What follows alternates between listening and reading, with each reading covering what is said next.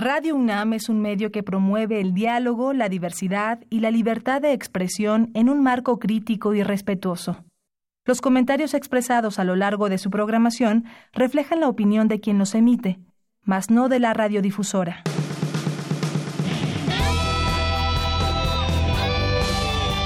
Prisma RU. Relatamos al mundo.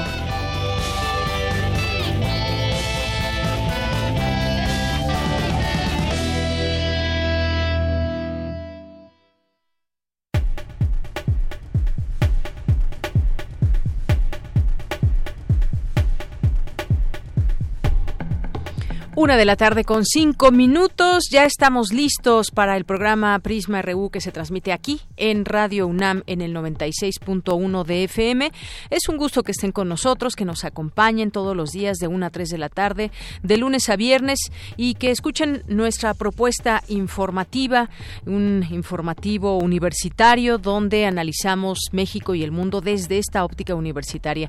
Yo soy Deyanira Morán. A nombre de todo el equipo les saludamos, lo invitamos a que se quede con nosotros, a que nos escriba, que se haga eh, una comunicación entre ustedes y nosotros. Nuestras redes sociales están dispuestas ahí para quien quiera hacernos llegar algún comentario, alguna pregunta, lo que ustedes quieran, sugerencia. Arroba Prisma estamos así en Twitter, Prisma RU en Facebook. Y nuestro teléfono en cabina es el 5536 4339. Pues vamos a proponerles el día de hoy varios temas. Uno de ellos, uno de ellos, pues va a ser que se inscriban al curso online gratuito de periodismo digital y combate a las fake news. Eh, está coordinado por Walter Arellano. Va a haber muchos invitados. Eh, pues es una eh, plática que se tendrá ahí con distintos periodistas destacados. Será muy interesante. Sobre todo, hay que entender la importancia de por qué cerrarle la puerta a las fake news, además de otros temas ligados al periodismo que en otro momento también tendremos oportunidad de platicar. Pero este en específico es sobre periodismo digital y combate a las fake news. Les tendremos aquí todos los detalles, no se lo pierdan. Luego vamos a platicar con René Alejandro Jiménez Ornelas, que es doctor en sociología. Con él vamos a platicar sobre las narcoseries, el impacto que tienen, la proliferación en la sociedad mexicana, por qué tienen tanto éxito o por qué se ha explotado tanto este tema en series mexicanas, pero también extranjeras. Hay una mesa de diálogo que se va a llevar a cabo el próximo 19 de febrero y será muy interesante que puedan acompañar ustedes también esta mesa si desean ir y si no, aquí vamos a tener algunos adelantos de cómo se va, desde qué perspectiva se va a analizar el tema de las narcoseries y van a participar en ella, en esta mesa, Alfonso Díaz Tobar, eh, del Instituto de Investigaciones, eh, Huerta, actor mexicano y también, eh, por supuesto, vamos a platicar con el doctor René Jiménez Ornelas. Así que no se lo pierdan y también si ustedes quieren compartirnos por qué les gusta ver o no narcoseries, pues ya nos los dirán y compartir con, todos nosotros su punto de vista. Luego vamos a tener también en nuestra segunda hora, vamos a platicar con Lola Horner, que es la prologuista de la cripta del espejo de Marcela del Río. Esto como parte de la serie de Vindictas, esta serie de libros que se han expuesto para que se pueda reconocer y destacar y además eh, pues volver a traer a la mesa todas estas, eh, estas mujeres que de pronto han quedado en el olvido, traer a la, a la discusión sus libros, leerlos, disfrutarlos, hablar de ellos y sobre todo pues conocer este trabajo que en algún momento quedó muy guardado. Vamos a platicar aquí con Lola, Lola Horner sobre ello. Y vamos a tener también hoy que es martes a los poetas errantes, como siempre que nos visitarán para traernos su trabajo todos los martes. Y también a la orilla de la tarde literatura con el escritor y ensayista Alejandro Toledo. Eh, él va a estar con nosotros ya para cerrar esta emisión. Como todos los días, nuestra sección de cultura, nuestra sección nacional e internacional. Eh, esto y más en punto de la una. Ya comenzamos y desde aquí relatamos al mundo. Relatamos al mundo. Relatamos al mundo.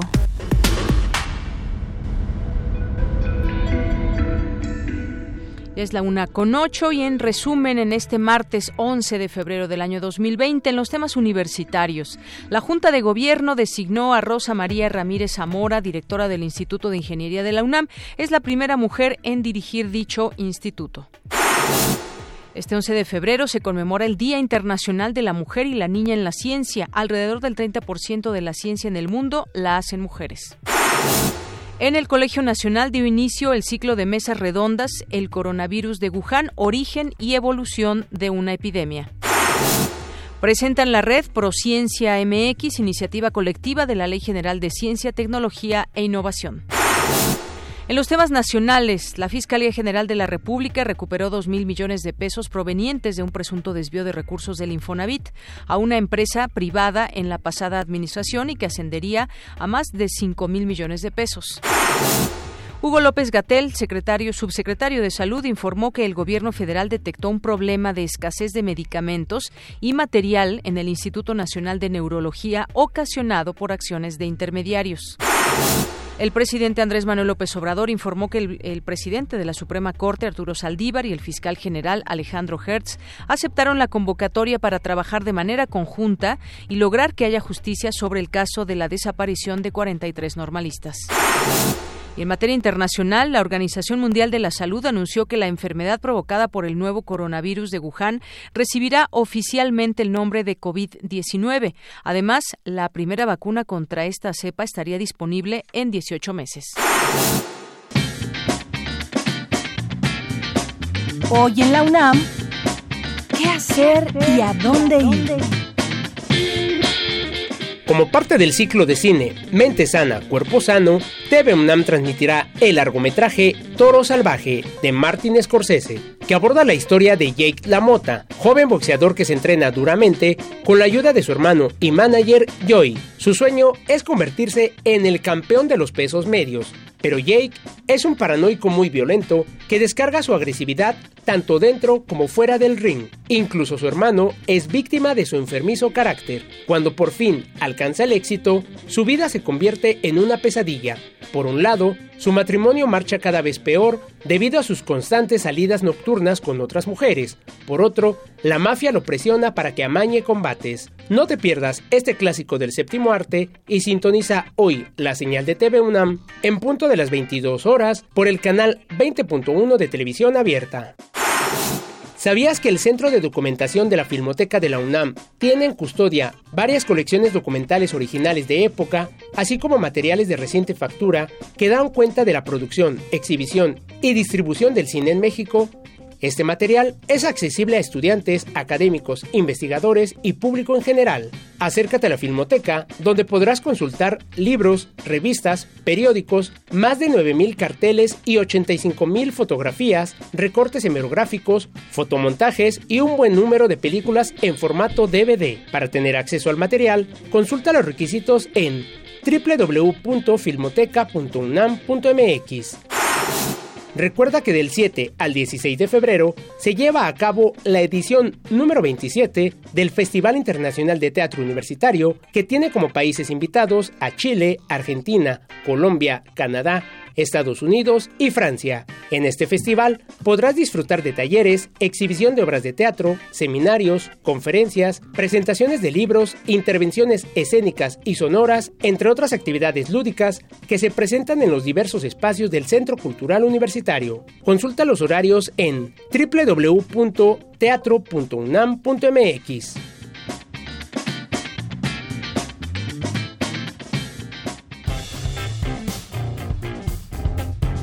Campus RU. Bien, iniciamos nuestro campus universitario de hoy. Es la una de la tarde con 13 minutos y nos vamos directamente a esta información de nuestra casa de estudios. Autoridades académicas y administrativas de la universidad, así como alumnos, recuperaron esta mañana las instalaciones de la Escuela Nacional Preparatoria Plantel 8 Miguel E. Schultz. Una vez que el plantel se encuentra en manos de la comunidad, las actividades académicas y administrativas se reanudarán mañana 12 de febrero en los horarios habituales. Y bueno, estamos atentos, por supuesto, a todos estos movimientos que surjan desde nuestra universidad, los eh, planteles que todavía están tomados, las negociaciones que sigan ahí con las autoridades. Estaremos al tanto y aquí le vamos informando. Vamos ahora con Cindy Pérez Ramírez. El coronavirus de Wuhan tiene el 95% de identidad con el genoma de un coronavirus de murciélago. Adelante, Cindy. Deyanira Auditorio, muy buenas tardes. Recientemente se desató una crisis por la propagación de un nuevo coronavirus. En poco tiempo se han registrado brotes y posibles contagios en cerca de 20 países. La Organización Mundial de la Salud declaró que el coronavirus es una emergencia de salud pública de preocupación internacional y reconoció que se puede propagar con rapidez en países con sistemas de salud deficientes, por lo que llamó a todas las naciones a estar preparadas. Ante este panorama se llevó a cabo la mesa redonda El coronavirus de Wuhan, origen y evolución de una epidemia. José Alberto Campillo Valderas, de la Facultad de Ciencias de la UNAM, señaló que este coronavirus pudo haberse originado a partir de otro virus que infecta principalmente a murciélagos. Hay virus en todos los reinos biológicos, los virus de RNA poseen una alta tasa de mutación, eh, también parecen eh, tener, eh, haber tenido un origen reciente ligado al escape de genes eh, de sus hospederos eucariontes, como pueden ser protistas, plantas, hongos y animales. En el caso, eh, un ejemplo es el coronavirus de Wuhan, que se originó a partir de un coronavirus preexistente que infecta algún tipo de mamífero, en particular a los, a los murciélagos. Y los virus de RNA no parecen haber surgido en el mundo del RNA proteínas, es decir, los virus pueden ser antiguos pero no primitivos. Es lamentable que eh, se ha creado un pánico, hay un movimiento de, este, en Francia, ¿no? de que este, que los chinos, prácticamente si ves un chino, ahí es significado de que, de que es un coronavirus, ¿no? Entonces, pues no es así igual con los murciélagos, ¿no? Entonces, hay que confiar en la ciencia, no en los rumores, hay que aislar al virus, no a las personas, luchar contra la pandemia, no contra China ni contra los murciélagos o los pangolines. En tanto, Susana López, integrante del Departamento de Genética del Desarrollo y Fisiología Molecular del Instituto de Biotecnología de la UNAM, Campus Morelos, explicó que, pese a la homologación del coronavirus con uno de murciélago, aún existe un animal intermedio que facilita la infección de las personas. En este caso, el animal eh, aún es desconocido, aunque eh, bueno, ya eh, mandaron a Nature un artículo en el que sugieren que es el pangolín. El pangolín es este animalito que es un mamífero que come insectos y que es muy preciado por su carne, pero además por sus escamas que se usan como, eh, como remedios para la medicina tradicional. De hecho, hay un tráfico tremendo porque es ilegal.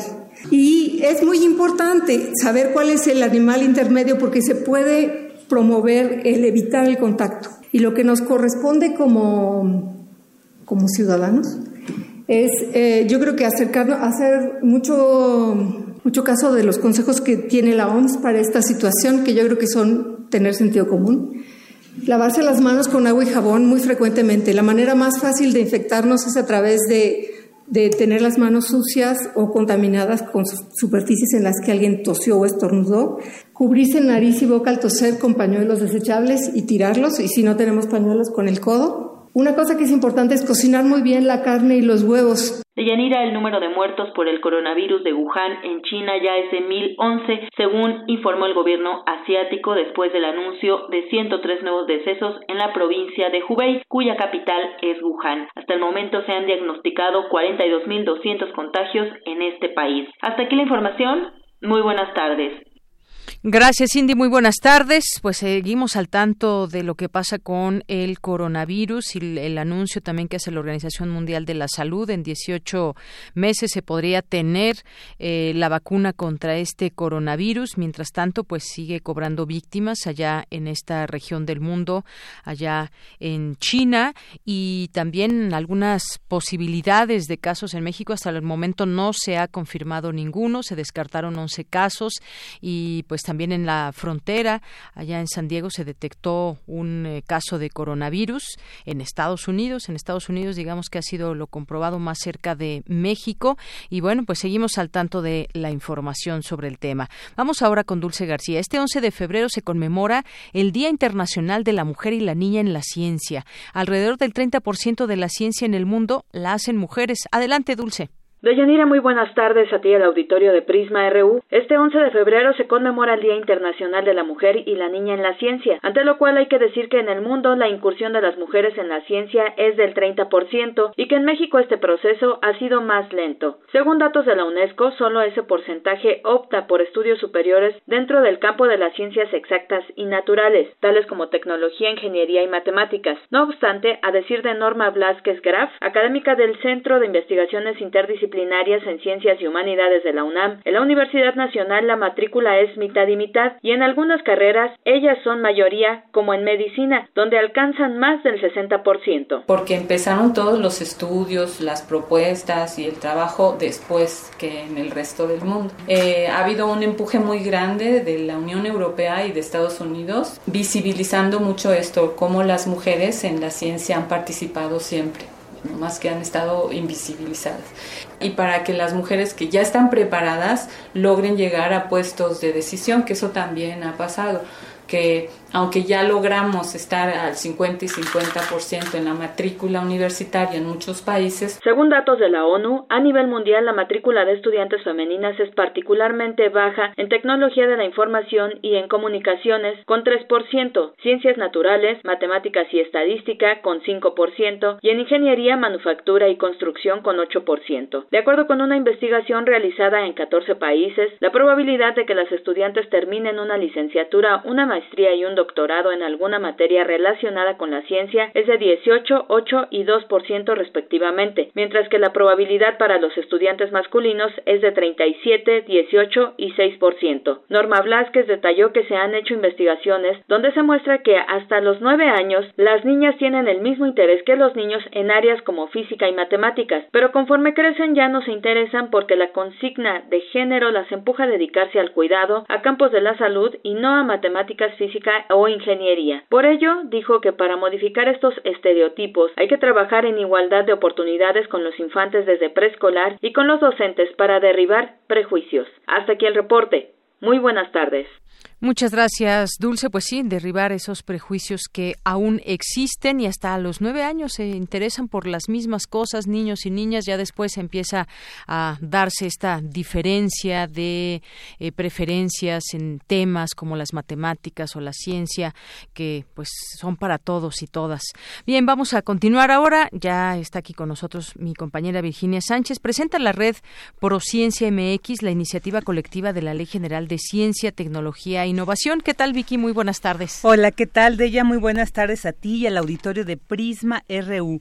Pues a partir de la modificación al artículo tercero constitucional el pasado 15 de mayo del año pasado y en cuya fracción quinta se eleva precisamente a este rango eh, constitucional el derecho de los mexicanos a gozar de los beneficios del desarrollo de la ciencia y la innovación tecnológica y dado que en ese en esa modificación se mandata al Congreso de la Unión en su artículo sexto transitorio la expedición de la Ley General de Ciencia, Tecnología e Innovación con un plazo límite para este año, eh, y la cual se convertirá en el instrumento jurídico idóneo para coordinar las competencias de instancias nacionales y locales en estos temas, eh, pues la organización Prociencias MX, conformada el año pasado por investigadores de diversas instituciones y este martes, pues presentó una iniciativa colectiva de Ley General de Ciencia, Tecnología e Innovación, emanada del encuentro que se sostuvo el pasado mes de noviembre con más de 50 investigadores y representantes de todas las áreas del conocimiento y que se espera pues que sea considerada en los debates legislativos. A continuación escuchemos a David Romero del Centro de Ciencias Genómicas de la UNAM e integrante de Prociencias MX, quien, bueno, detalló los 14 principios, pero solo escucharemos algunos, justo que sustentan esta propuesta.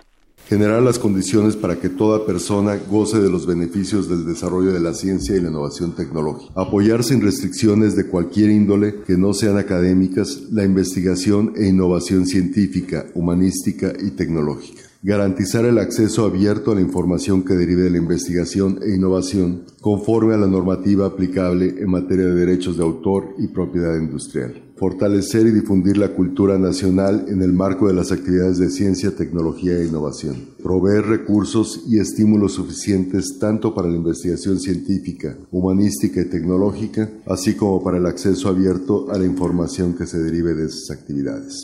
Establecer las bases generales de coordinación entre la Federación, las entidades federativas, los municipios y las demarcaciones territoriales de la Ciudad de México, así como las de participación de los sectores social y privado para consolidar el Sistema Nacional de Ciencia, Tecnología e Innovación. Esos son siete de los catorce principios que sustentan esta propuesta. Los otros, pues, abarcan el reconocimiento de los actores centrales del Sistema Nacional de Ciencia, Tecnología e Innovación. Se solicita incentivar y otorgar el financiamiento progresivo, no a este a esta entidad. La equidad de género, también este tema se, se aborda aquí. El fortalecimiento del sistema educativo mexicano, entre otros. Eh, también escuchemos a Brenda Valderrama del Instituto de Biotecnología de la UNAM, quien detalla, pues, los dos grandes componentes de este documento. El primer bloque tiene que ver con la gobernanza. La ley general surge del mandato del artículo tercero constitucional e implica dos cosas. Primero, que se tiene que distribuir facultades entre los tres niveles de gobierno, pero también tiene que ver establecer los mecanismos de coordinación estos dos órganos de gobernanza son, por un lado, un comité estratégico que lo que busca es tener la representación de todos los sectores, del público, del privado y del social, y que a partir de ahí se tomen las decisiones estratégicas en ciencia. El otro órgano es un consejo de consulta y participación que es el que va a permitir sentir el pulso de la ciudadanía en todos los sectores. Y de ahí hacer todo lo que sean las consultas, todos los mecanismos de participación. Eso sí puede ser a nivel municipal, estatal y federal. Y de ahí transmitir a los comités estratégicos la información que necesitan para la toma de decisiones.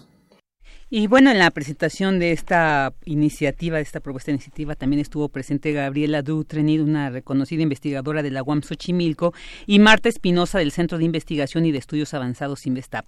Esta ley, como tal lo aclararon, lo, enfatizaron estos representantes, estos investigadores, no es la versión, no es la versión final, es la propuesta de Prociencia para detonar la discusión con la visión de los investigadores, pero señalaron también requerirá la aportación a la misma del sector privado, el público y el social. Señalaron que se necesita impulsar la ciencia, la tecnología y la innovación para el desarrollo del país, porque sólo así se podrá generar el bienestar que se requiere.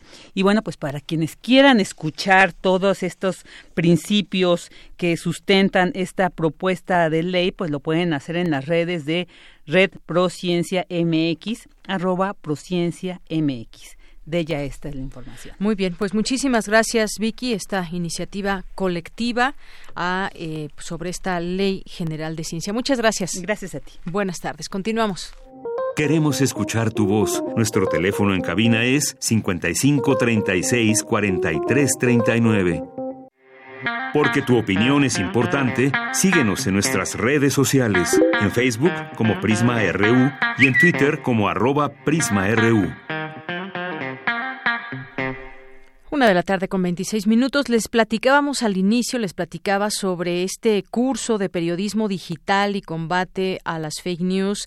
Hoy en estos tiempos de información y también de desinformación o información falsa, pues es importante que sepamos detectar la información verídica, de no compartir la información falsa y sobre todo también pues enterarnos hasta dónde nos puede llevar información falsa, información que eh, pues esté falta de veracidad y que esto pueda provocar múltiples programas en primer problemas, perdón, en principio pues estar informados de una manera que no es la correcta. ¿Cómo detectar o cómo combatir las fake news? Pues este curso online gratuito que se llama así Periodismo Digital y Combate las Fake News, eh, pues está próximo a impartirse el día de mañana y ya está en la línea telefónica eh, Walter Arellano, que es coordinador académico de este curso ¿Qué tal, Walter? Bienvenido, muy buenas tardes. ¿Qué tal, Deyanira? Muy buenas tardes. Muchísimas gracias por la invitación y por permitirnos difundir eh, este curso en tu espacio radiofónico. Pues gracias a ustedes también. Pues eh, platícanos un poco, doctor Walter, sobre este curso, quiénes pueden participar, cómo se pueden inscribir.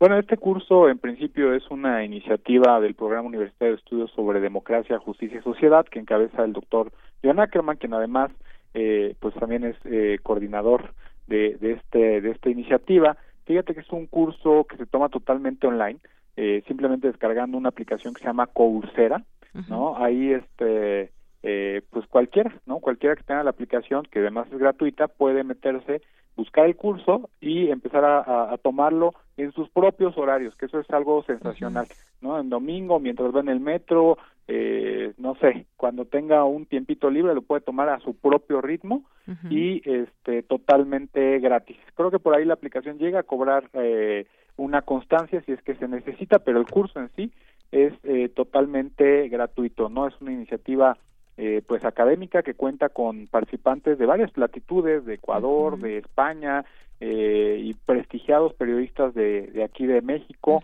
¿no? Como San Juana Martínez, titular de Notimex, Genaro Villamil, eh, es, decir, un, un sinfín de, de, prestigiadas personalidades, ¿no? Eh, Julián Hernández Astillero, por ahí también está, Sergio Sarmiento, eh, varios periodistas destacados este, son los que se encargan de impartir este este curso. Se pueden inscribir, insisto, a través de la aplicación y si no busquen diálogos por la democracia en Internet y ahí en, la, en nuestra página hay un link que te manda directo para, para poder inscribirte.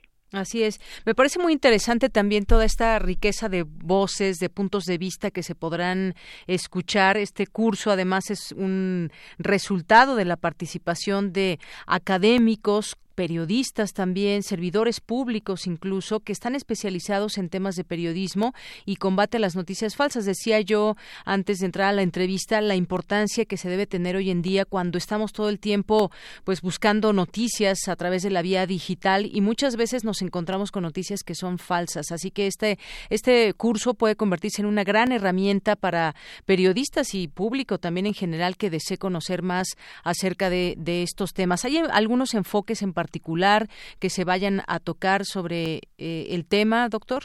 Sí, así es. Bueno, tenemos este eh, un, una unidad temática muy compleja que en principio empezamos viendo cuál es la situación ¿no? del mundo del contexto que nos tocó vivir no los problemas de desinformación etcétera. Después hacemos un viaje a través de los géneros periodísticos.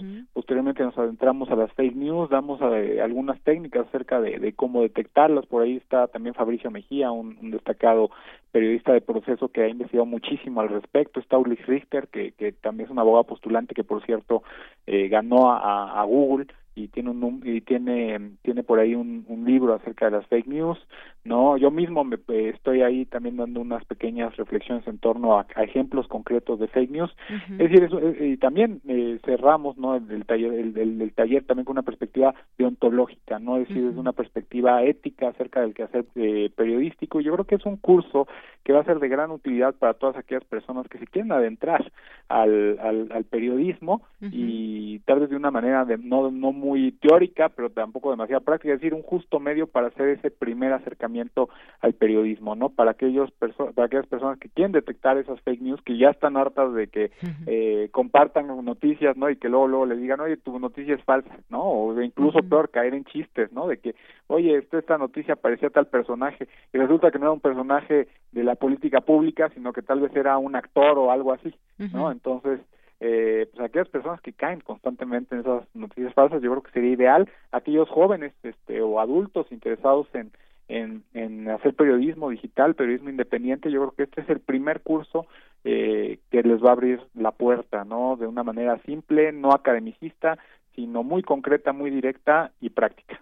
¿Cuánto dura el curso, doctor? El curso dura tanto como la persona eh, quiera durar tomándolo, es decir, puede durar, eh, está programado para que dure eh, un aproximado, un promedio de dos o tres semanas, ¿no? Tomándose a un ritmo de haciendo algunas actividades y unidades este en la semana, ¿no? unas cuantas horas, no es un curso de mucha exigencia, pero puede durar cuanto la persona este, eh, quiera que dure, ¿no? Es decir, tenemos casos de que en una semana ya alguien ya terminó el curso, ¿no? Leyendo, viendo los videos, etcétera. Ahora sí que cada quien a su ritmo, ¿no? Estamos hablando de, de, algunos estudiantes que, que tienen algún tiempito libre o que en vacaciones eh, tuvieron algún tiempo libre, pues ahí, ahí pudieron realizar el curso. Entonces, al ritmo de la persona. Es al un ritmo curso de la que está, persona. eh, muy personalizado para para todo aquel que lo quiera tomar. Muy bien. Y entender justamente también todo esto, bueno, en México, pero también esto es un contexto geopolítico en el que se desarrolla el periodismo digital. ¿Cuál es, eh, digamos, lo que está pasando en el periodismo digital en todo el mundo? Eh, qué pasa con el ejercicio periodístico, eh, como usted decía, también los géneros periodísticos eh, y también pues ese periodismo digital seguro o periodismo también en general con esa ética y perspectiva de género. Ahora que estamos es, en todos estos temas, me parece que esto es muy importante de mencionar, doctor. Eso es importantísimo, ¿eh? sobre todo ese, ese punto que muy atinadamente señala de, de, de Yanira, el- la perspectiva de género, ¿no? Eh, tenemos una, una este, sesión especializada para hacer periodismo con perspectiva de género, ¿no? Que es un tema importantísimo este que no se debe soslayar. Así es. Y, con esa perspectiva de género, con ética también, señalaba también usted este tema de la deontología. Ahora vemos esta eh, nota, desafortunadamente, que sucedió con una eh, mujer y cómo se ha planteado para algunos medios exhibir el, el cuerpo de la joven, ¿no? Este, es terrible lo que está pasando. ¿Cómo entender todo esto? Pues me parece que siempre es importante eh, tener ese código también ético para saber cómo presentar una noticia Totalmente, totalmente. Yo creo que ese caso, el de Ingrid, genera mucha indignación y, por supuesto que este que este curso, entre una de sus finalidades, lo que busca es, eh, eh, formar eh, gente que tenga esa, esa intención de, de de ser periodistas, pero con una perspectiva ética, ¿no? Y por supuesto con una sensibilidad al tema de género eh, que es muy necesaria en nuestro contexto y creo que el, el, caso que se refiere, que es sumamente indignante, es, es tristemente un ejemplo de cómo el periodismo tiene todavía muchos retos que enfrentar. Así es. Pues, doctor eh, Walter Arellano, recordamos que eh, pues inicia mañana este curso. Se pueden eh, inscribir a través de esta aplicación Coursera y ahí pues podrán acceder a todo esto que estamos platicando y que lo pueden hacer a su ritmo. Y ahí está la invitación para todo aquel que nos esté escuchando. Así es, pero sobre todo quisiera invitar a tu auditorio de Yanira a que nos visite mañana en la Facultad de Derecho, miércoles 12 a las 12, ¿no? Eh, de la tarde a, eh, a, la presentación de este curso que se va a llevar a cabo en el auditorio Benito Juárez. no Estamos acompañados de, de, varios de los este, profesores que van a dar el curso, la doctora Socorro Apres, el doctor Urlich Richter, también nos acompaña este, la doctora de eh, la doctora titular de CUAES, ¿no? Va a estar por ahí, el director de la Facultad de Derecho. Entonces, eh, pues yo los invito a que nos acompañen, a, si alguien le interesó y tiene por ahí alguna duda, yo voy a estar personalmente junto con el doctor John Ackerman, este, eh, pues resolviendo dudas que surjan e incluso ayudándolos si es necesario para que para que se inscriban ahí en el Auditorio Benito Juárez mañana a las 12 del día. Perfecto. La doctora Concepción Barrón también estará ahí del la doctora Concepción Barrón y el doctor Raúl Contreras Bustamante. Muy bien, 12 de febrero, es decir, mañana a las 12 en el Auditorio Benito Juárez de la Facultad de Derecho allá en Ciudad Universitaria para que pues de primera mano tengan todos estos detalles. Así es. Muy bien, pues muchísimas gracias, doctor. No, hombre, gracias a ti y pues ojalá y que se anime, ¿no? Este eh, tu auditorio o alguno que otro ahí de claro aquí por supuesto en Radio UNAM. Eh, muy bien pues muchísimas gracias doctor. Muchísimas gracias excelente tarde. Igualmente hasta luego. Hasta luego. Bueno, pues fue el doctor Walter Arellano, coordinador académico de este curso, Periodismo Digital y Combate a las Fake News, mañana a las 12 del día, ahí en el Auditorio Benito Juárez, para que asistan a esta presentación y puedan también, por supuesto, tomar este curso. Continuamos. Relatamos al mundo. Relatamos al mundo. Porque tu opinión es importante, síguenos en nuestras redes sociales, en Facebook como Prisma RU y en Twitter como arroba PrismaRU.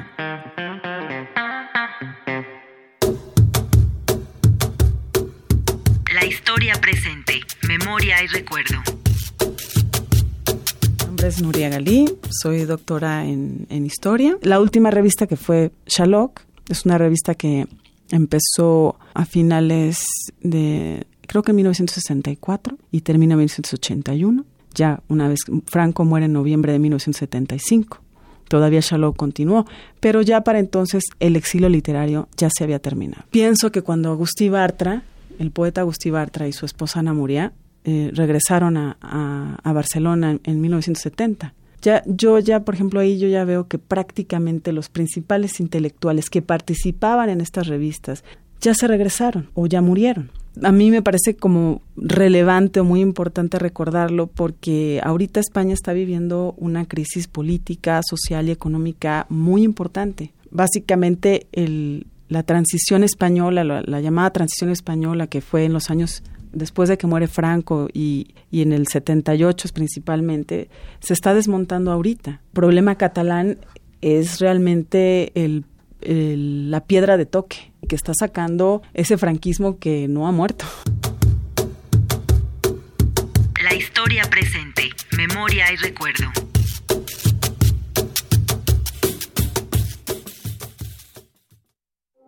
Queremos escuchar tu voz. Nuestro teléfono en cabina es 55 36 43 39.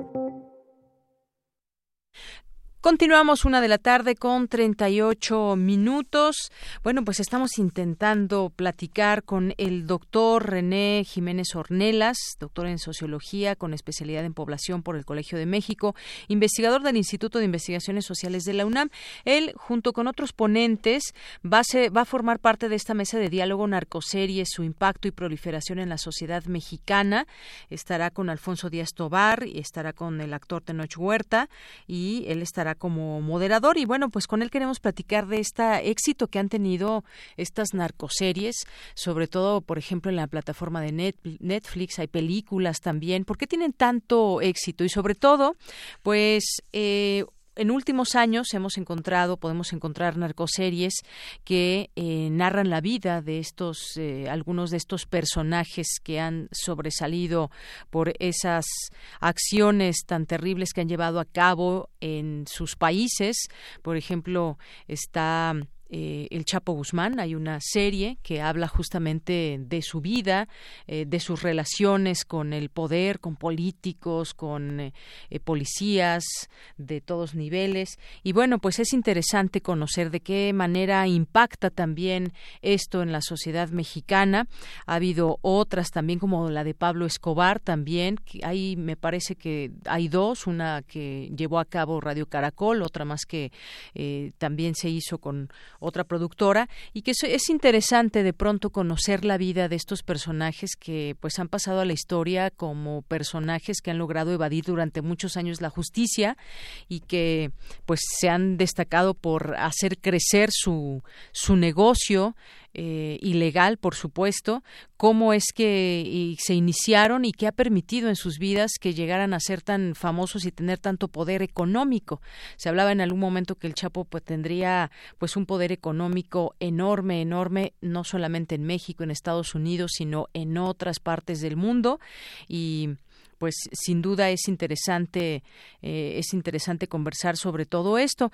El señor de los cielos era otra otra de estas series muy, popular también la serie de narcos México por ejemplo con Diego Luna. En fin este tema de la narcocultura que sigue siendo tan amplio tan fácil de explotar de pronto eh, y que se puede pues eh, analizar desde distintas ópticas los personajes centrales, pero sobre todo también hablan quizás de un entorno y un contexto que los eh, que los lleva, que nos lleva a entender qué pasa en estos países que se ha, se permitió o que se pudo llegar a ser el personaje que se es en este en este caso o que o que fueron en su momento porque varios ya han muerto. Qué qué hay en todo esto que consumimos todo este tema de narcoseries yo sé que hay mucha gente que no les gusta no les gusta prefieren ver otro tipo de, de temáticas y eso quizás pueda sonar para muchos también como hacer una apología del delito estar viendo y muchas veces pues presentarlos, sino como héroes, como personas, entre comillas, eh, que lograron su cometido, lograron eh, crecer económicamente, claro que fue fuera de la ley completamente, y hay que verlo como tal también. ¿Por qué se hacen tan poderosos? ¿Quiénes son los que, los que están alrededor? Es una, son organizaciones muy bien hechas que desafortunadamente llegan a tener un poder tremendo. Bueno, quizás en otro momento podamos platicar con él, con René Jiménez Ornelas, eh, sobre este tema y sobre las narcoseries que pues como les digo, en la UNAM se llevará a cabo esta mesa redonda para hablar del tema. Por lo pronto, pues mientras algunas de las noticias nacionales que hoy eh, bien vale la pena eh, señalar y seguir hablando de todo esto. Uno de ellos es eh, los medicamentos. ¿Qué pasa con los medicamentos, sobre todo para medicamento para contra el cáncer para los niños?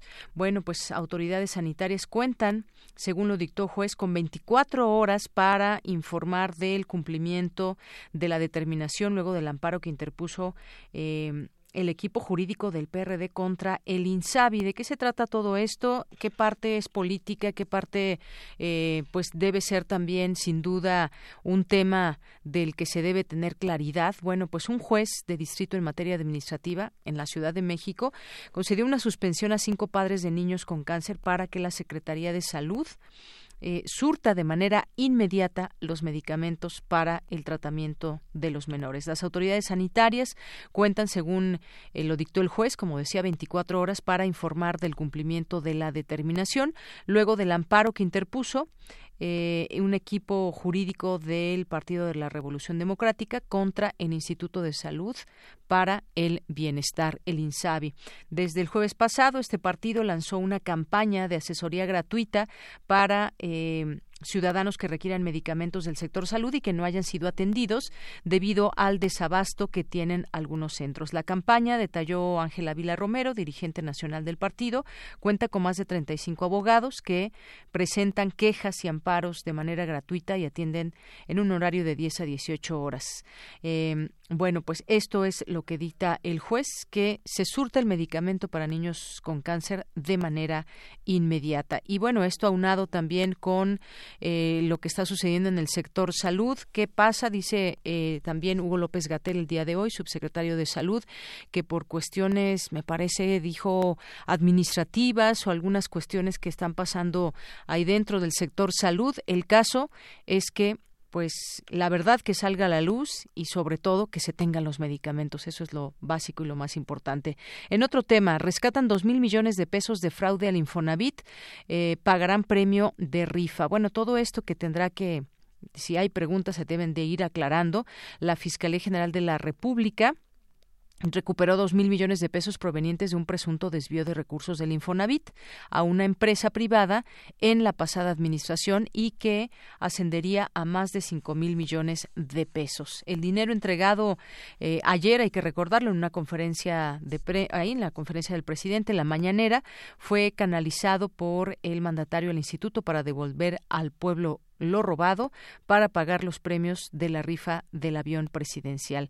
Fuentes federales confirmaron que los recursos obtuvieron en el marco de las investigaciones realizadas de la FGR en las que participó la Unidad de Inteligencia Financiera sobre un pago de Infonavit por más de cinco mil millones de pesos para la cancelación de un contrato con una empresa. Bueno, pues esto es también parte de lo que sucede sobre el tema del dinero y esta rifa que va a haber de eh, 100 premios de 20 millones de pesos. Bueno, pues esto es lo, lo, que se tiene hasta el momento y vamos a seguir ahí pendientes de lo que esto de lo que esto derive, de lo que suceda y pues bueno es parte de las informaciones que tenemos en los términos eh, nacionales y también eh, activan alerta amarilla. Fíjense esta nota, estamos todavía en verano. Activan, pero activan alerta amarilla por temperaturas altas en 10 alcaldías de la Ciudad de México. Aunque de pronto quizás en otros países no lo crean, nuestro invierno está siendo más cálido. Incluso hemos tenido hasta 27 grados aquí en la Ciudad de México. Bueno, en, algunas otras zonas donde están las playas, pues es, es normal esta temperatura en invierno, pero aquí en la Ciudad de México activan esta alerta amarilla, así lo dio a conocer la Secretaría de Gestión Integral de Riesgos y Protección Civil. Informó que se activó la alerta amarilla por temperaturas altas en 10 alcaldías, que son Azcapotzalco, Benito Juárez, Coyoacán, Cuauhtémoc, Gustavo Amadero, Iztacalco, Iztapalapa, Miguel Hidalgo, Tláhuac y Venustiano Carranza. Máximas temperaturas entre 28 y 30 grados entre las 2 y 4 de la tarde. Y bueno, pues esta es nuestra realidad. Tiene que ver con el cambio climático, con qué tiene que ver todo esto de la temperatura, temperaturas altas en invierno. Bueno, pues ahí seguimos también pendientes de ello. Vámonos y va, continuamos. Porque tu opinión es importante, síguenos en nuestras redes sociales, en Facebook como Prisma RU y en Twitter como arroba PrismaRU. Queremos escuchar tu voz. Nuestro teléfono en cabina es 55 36 43 39. Cultura RU.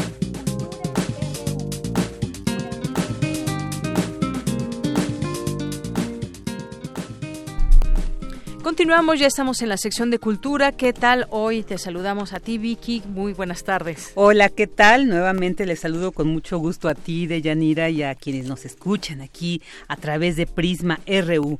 Ya estamos en esta sección. Le mandamos un saludo a Tamara Quiroz, que por cuestiones también laborales que tienen que ver con esta sección no está el día de hoy aquí con nosotros, pero me dejó esta gran encomienda y, y muy interesante. Fíjense que bueno, el teatro es de las expresiones artísticas más importantes, más interesantes, más bellas. ¿Se imaginan que estuviéramos frente al último teatro del mundo?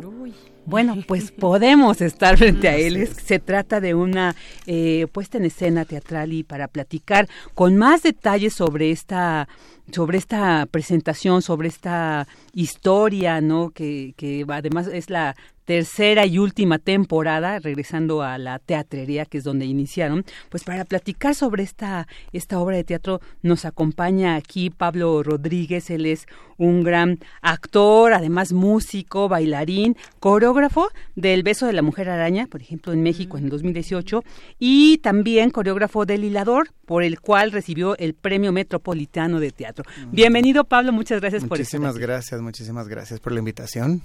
Muy emocionado de estar aquí para platicarles del último teatro del mundo. Así, que sí, cuéntanos eh, de qué se trata, qué aborda. En realidad es el último teatro del mundo. Ajá, esta obra es una obra que escribió José Manuel López Velarde, que es el mismo escritor de Mentiras, esta obra que tiene ya 10 años en cartelera también, este y de Si nos dejan, que es otro musical que él escribió, él es este él es un escritor mexicano que este escribe el último teatro del mundo y esta obra tiene la, la particularidad de que este, la música también está, es original, está compuesta por Iker Madrid y los seis actores que estamos en escena, los seis tocamos toda la música de la obra en vivo, actuamos, cantamos, bailamos, hacemos todo, todo ahí en el escenario a vistas del público, entonces es, es, muy bonito porque es como ver un espectáculo con orquesta de pequeño formato, pero nosotros somos la orquesta. Tenemos también, este, eh, es una obra muy íntima, muy bonita porque es, es, en la teatrería, que es un foro pequeño y entonces tiene un montón de pequeños detalles. Algunos de los instrumentos musicales que utilizamos son juguetes y ahí tenemos, también eh, trabajamos en conjunto con una, una compañía que se llama Orquesta Basura, que hacen instrumentos con, mm. con basura. Y entonces este tenemos ahí la guitarra lata, tenemos ahí una flauta que está hecha de PVC, tenemos varios instrumentos muy padres que ellos este, desarrollaron para la obra. La obra se trata de Pina, que es una catarina muy pequeña que tiene un sueño en el que hay un personaje que le dice que hay un lugar donde uno se hace grande, que es el teatro pero que el teatro ya no existe, ya, ya no, ya no, después de la obra se desarrolla en un, es como un poco atemporal, es en un momento en el que la humanidad ya pasó por muchísimas cosas, entonces este personaje le cuenta que el, el teatro ya no existe y que ella tiene que ir a buscar el último teatro del mundo para hacerse grande, porque ella tiene el sueño de ser grande, porque es una Catarina muy pequeña, muy pequeña, muy pequeña. Entonces en el camino se encuentra un montón de personajes, este, se encuentra a una traductora de insectos, que es la que le ayuda a comunicarse con otras personas porque pues ella es un insecto, ¿no? Entonces, este, y entonces encuentra varios personajes que representan las distintas partes del teatro. Está muy, muy padre, la verdad. Y es una obra dirigida, decimos nosotros, a un público Pixar, que significa que puede venir la mamá, el papá, el abuelito, a todo, todo, todo el tipo de público que vaya va a encontrar algo, algo que le va a llamar la atención. Este, tenemos niños chiquitos, niños medianos, niños grandes, niños de, de la tercera edad también. Esta eh, es la, la, como comentaba al principio, la tercera y última temporada. Estuvieron en el Teatro Helénico. ¿Qué nos puedes decir sobre la experiencia ya en, compuesta en escena? ¿Cuál es la reacción de los niños? Porque yo creo que es bien interesante además hacer una obra de teatro donde que, que quepa toda la familia, donde sea un público en general, pero creo que el, público infantil es muy especial. Eh, eh, es un público especial, así es, Virginia. Lo que pasa es que, mira, hemos tenido, es muy divertida la, la respuesta que tenemos de los niños porque no es un show típico de niños, no es un espectáculo típico de niños en los que le hacemos preguntas a la audiencia y los niños contestan, sino que es un espectáculo que evoca la imaginación, tiene muchísimas imágenes que cuando las ves en el escenario dices, wow, ¿cómo hicieron eso? Pues yo lo estoy viendo como lo hicieron, aparece una sirena en el escenario, por ejemplo, en una parte, y cuando, cuando sucede, siempre la gente aplaude porque lo, lo ves como, como, como este personaje se transforma en la sirena, por ejemplo, ¿no? Este, el sueño sucede todo con luz negra, entonces todo es con cosas que tienen, este, brillan en la oscuridad, y entonces, este, como que evoca mucho a la imaginación y la respuesta de los niños eh, es muy interesante porque, bueno, les voy a dar un, pequeño adelanto. Pina, que es la, la, protagonista, no aparece. Pina no, no sale nunca en la obra pero perfectamente puedes entender en dónde está Pina. Hay una actriz que es la voz de Pina. Este, entonces, nos ha pasado que al final los niños nos dicen, yo vi a Pina, yo la vi, yo sé cómo es ella, eh, ¿me entiendes? O sea, y es muy padre ver como esta reacción porque ahora es muy fácil darle a los niños pues un teléfono, una tablet y que se entretengan, ¿no? Y, eh, recurrir al, al, entretenimiento inmediato que es ese. Y José Manuel justamente creó esta obra porque él tiene dos niñas chiquitas y él decía, yo quiero encontrar como esta posibilidad de la imaginación, como, como realmente reactivar esto en el público infantil, ¿no?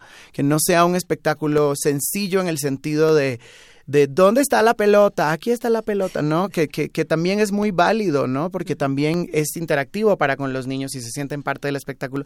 Pero en este caso lo que, lo que busca el escritor es evocar la imaginación tan necesaria, ¿no? Así es. Y bueno, yo te quería preguntar, decías que niños para de todas las edades, como cuál es el nicho más por ahí, porque fíjate, yo tengo una niña de 10 años y la otra vez fuimos a una obra y me decía que sintió que era una obra para niños más pequeños que ella. Más o menos cómo lo han Mira, lo que pasa también con esta obra es que toca muchos puntos importantes este, y, y toca puntos que están muy en la actualidad. Hay una parte que hablan acerca del YouTube, se mm, habla acerca del Internet, se habla acerca de temas que son afines a cualquier persona, de cualquier edad, ¿me entiendes? Ya sea tú como papá para decir, esto me parece importante que mi hijo lo, lo, lo registre, ¿no? Y también tú como adolescente para decir, yo estoy viviendo esta parte. Hay una parte en donde, donde el, la este, Pina sube un video a YouTube y, y, se leen los comentarios y entonces eh, ella está expuesta a la opinión de otras personas, como lo están los niños en la escuela o cuando se exponen a, no sé, se, se, se, se, animan a leer algo en público o algo así, ¿me entiendes? Que ya esa edad es un poco más grandes, ¿no? Entonces, eh, y además te aseguro que la obra está tan llena de detalles que nos pasa mucho, por ejemplo, una, una persona que nos entrevistó hace poco nos platicó que cuando ella fue a ver la obra estaba embarazada de su hija y como ya Laura tiene varias temporadas, ahora ella ya tuvo, tuvo a su hija, ya tiene cuatro años la niña, y ahora ella la quiere llevar a vivir el último teatro del mundo con su hija ahora, mm. ya siendo, siendo una niña pequeña, ¿no? Este, ella decía, ella es mi pina, ¿no? O sea, porque es su, es su, su pequeña niña. Entonces, yo pienso que eso es lo que sucede, que encuentras algo afín al momento en el que tú estás en ese momento de tu vida. Claro, y, y, la imaginación, que es a la que tú bien nos compartes, apela a esta obra de teatro. Creo que es muy necesaria precisamente, pues, y más en la actualidad, como tú dices, esta intromisión de las redes sociales como que nos limita, ¿no? ya está todo dado ahí. Pero además también yo veía en algunas eh, pequeños fragmentos que subieron a, YouTube de esta obra, muchos juegos, eh, muchas, mucha iluminación, ¿no? Estos juegos de luces, entonces yo quería, y además esta integración que no es de la orquesta basura, ¿no? Que es como esta también, esta visión ecológica, ¿no? De poder reutilizar algo que consideras basura, pero hacerlo un instrumento, entonces yo creo que va a ser muy enriquecedor esto. Pero qué tan complejo es precisamente incorporar todos estos elementos, la iluminación, ¿no? Esta creación de, de instrumentos con basura, eh, estas historias, ¿no? Que se apelan a la imaginación. ¿Qué tan difícil es integrar todo esto en un trabajo para que se conforme en una obra de teatro como hay? Mira, en este caso tuvimos la ventaja de que la, toda la obra está hecha aquí en México. Este José Manuel, el escritor, estuvo con nosotros siempre y él nos fue llevando de la mano eh, la iluminación que es de Pablo Patiño. Eh, José Manuel y él trabajaron muy de la mano. Entonces teníamos los de, los de Orquesta Basura vinieron al ensayo a ver qué era lo que estábamos haciendo y decidimos cuáles instrumentos de todos los que ellos tenían nos funcionaban Ha sido un trabajo realmente en conjunto, el último teatro del mundo, un poco como evocando la historia de Pina, que encuentra estas estos personajes en el, en el camino para lograr encontrar el último teatro del mundo un poco así sucedió con la obra, ¿no? El, desde la audición de cómo nos escogieron a los seis actores que tocáramos instrumentos, que cada uno pudiera hacer cosas muy específicas, hasta cómo, cómo llegaron a crear toda la obra. Y la verdad ha sido una gran sorpresa. Esta, esta, hemos tenido muchas temporadas, tenemos un disco que también está en plataformas digitales, lo pueden encontrar como el último teatro del mundo. Y ahora vamos a estar en la teatrería los viernes, de, perdónenme, los sábados y los domingos al mediodía. Así es, ahí en la, en la Colonia Roma, sábados y los domingos a las 12.30 del día. Oh, perfecto, ahí en la colonia. Eh, además hay que mencionar que es del esta última temporada es del 15 de febrero al 12 de abril. Así es, así es, No es muy larga, pero tampoco muy corta. tenemos tiempo para... Tienen tiempo para ir a verla, pero sí vayan, sábados y domingos a las 12.30. Los boletos los puedes encontrar en lateatrería.com o directamente en la taquilla del teatro. Perfecto. Así es. Oye, y, bueno, también yo creo que es eh, esta invitación, pues es un decreto más bien, ¿no? De que no sea el último teatro del mundo y estimular la asistencia, precisamente. Así es, sí, sí, el teatro vive del público, justamente. Es una enseñanza muy bonita que también tiene la obra. Y pues vengan a ver si encontramos o no el último teatro. Por supuesto, ahí está esta invitación, el último teatro del mundo, en la teatrería. Se encuentra nuevamente, dinos la dirección para La dirección es la calle Tabasco 152 en la colonia Roma, justo atrás de Álvaro Obregón, atrás de Casa Lam. Perfecto, ahí está. Del 15 de febrero al 12 de abril, sábados y domingos a las 12 y media, ahí tenemos esta cita para no perdernos el último teatro del mundo, ya nos platicó Pablo y bueno, seguramente ahí ahí está. Esperemos que muchos de los que nos escuchan vayan y que vayan a ver vivan esta experiencia y que vivan el último teatro del mundo, así es. Perfecto. Pues Pablo, muchas gracias, por haber estado aquí con nosotros de ella. Muchísimas gracias Vicky, gracias Pablo muchas y gracias. pues vayan a ver esta obra. Vamos a hacer un corte, regresamos a la segunda hora de Prisma RU. Prisma RU. Relatamos al mundo.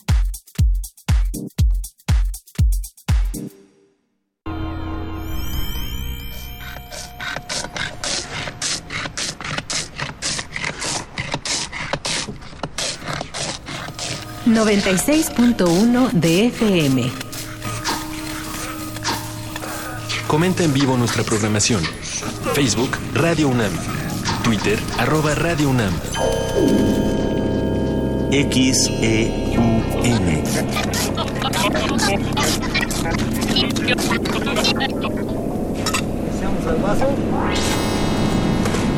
Radio UNAM. Experiencia sonora.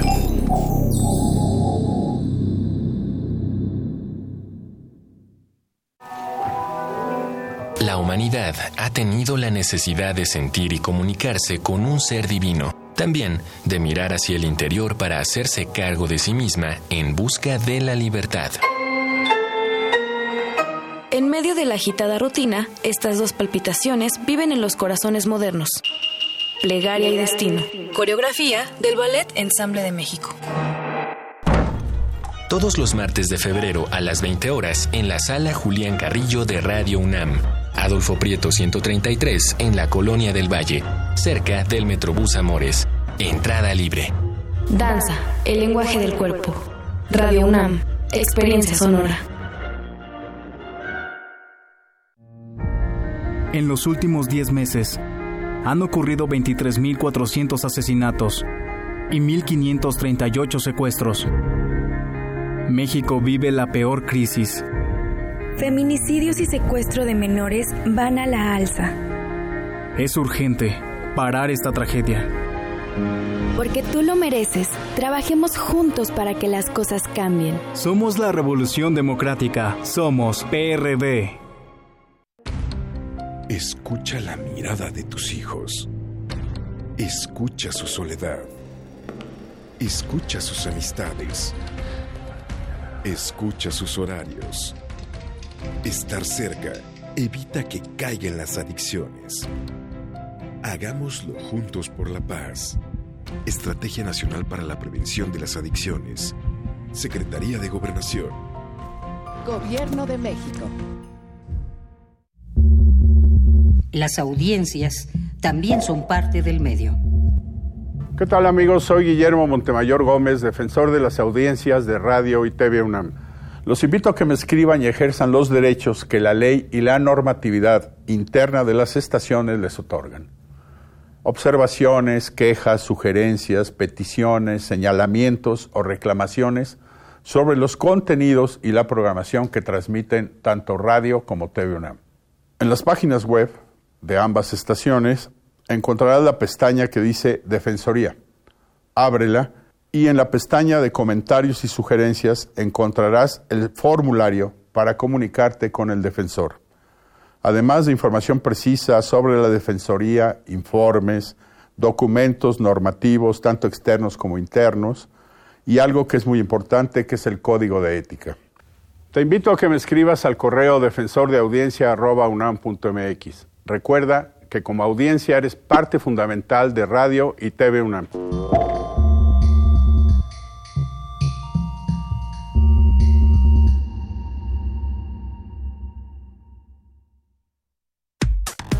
Relatamos al mundo. Relatamos al mundo. Mañana en la UNAM, ¿qué hacer y a dónde ir? Este próximo 14 de febrero habrá diversas actividades lúdico-recreativas en las instalaciones de la UNAM. Te recomendamos el festival Amor es, donde habrá talleres, conciertos, charlas y demás actividades que tendrá como invitadas especiales al grupo de cabaret Las Reinas Chulas. La cita es el próximo 14 de febrero de 13 a 18 horas en las islas de Ciudad Universitaria. Si te gusta bailar, te recomendamos asistir al Maratón Universitario de Baile donde podrás participar en diversas categorías y géneros musicales, demostrando qué tan bueno eres en la pista. Habrá medallas y premios para todos los participantes. Asiste el próximo viernes 14 de febrero a las 13 horas a las instalaciones del Frontón Cerrado de Ciudad Universitaria, ubicado a espaldas de la Escuela Nacional de Trabajo Social. La entrada es libre. Recuerda que mañana y todos los miércoles puedes disfrutar del recorrido en bicitren que te lleva a descubrir y conocer los espacios más emblemáticos de Ciudad Universitaria. La cita es mañana en punto de las 12.30 del día frente al mural El pueblo a la universidad, la universidad al pueblo, ubicado a un costado de la torre de rectoría en Ciudad Universitaria. Esta actividad es gratuita. Para Prisma RU, Daniel Olivares.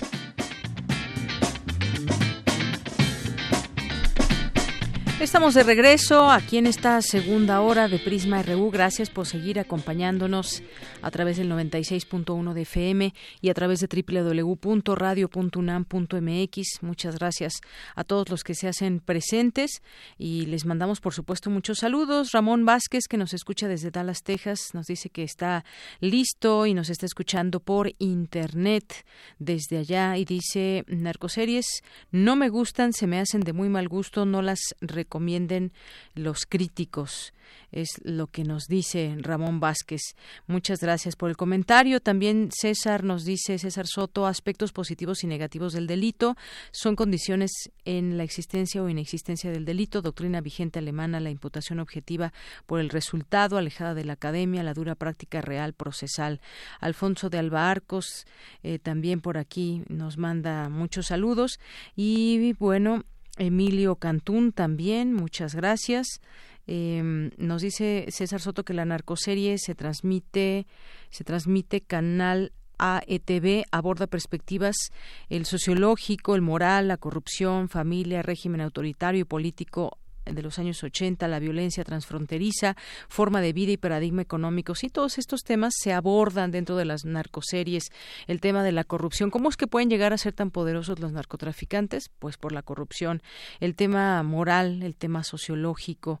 Eh, qué les exige o no la familia o su familia propia, el régimen autoritario, eh, la violencia que hay también transfronteriza, cómo se comunican, eh, cómo se hacen estas redes, es muy interesante. Las redes eh, personales y las redes también de todo este teje y maneje de, recursos, de dinero. Miguel Antonio Gómez también, muchos saludos. Teresa Aró, Silvia Vargas, muchas gracias. Eh, Alejandro Cardiel también dice que ya se inscribió al curso de noticias de periodismo digital y fake news. Dice, por favor, manden la liga para entrar al curso. A ver si ahorita la podemos encontrar. Está en ¿cómo nos decía que se llamaba? Coursera. Coursera es la aplicación. Vamos a, ver si podemos enviar la liga. Muchas gracias, eh, Alejandro Cardiel eh, Rodrigo Verástegui también. Nos dice Alejandro Cardiel también que las narcoseries son un acercamiento a una realidad que se vive. Hay que verlas con una mirada crítica, de lo contrario pareciera la apología de los delincuentes. También para entender el fenómeno, leer investigaciones serias como los libros de Anabel Hernández. Gracias. Eh, sobre todo el del traidor, yo todavía no lo termino, pero está muy interesante y justamente nos revela mucho desde la otra perspectiva, estas cartas que, que hizo eh, que se revelan en este libro es muy interesante conocer qué es lo que dice, cómo lo escribe, qué revela, qué revela un narcotraficante desde, desde la cárcel, el hijo de un importante narcotraficante.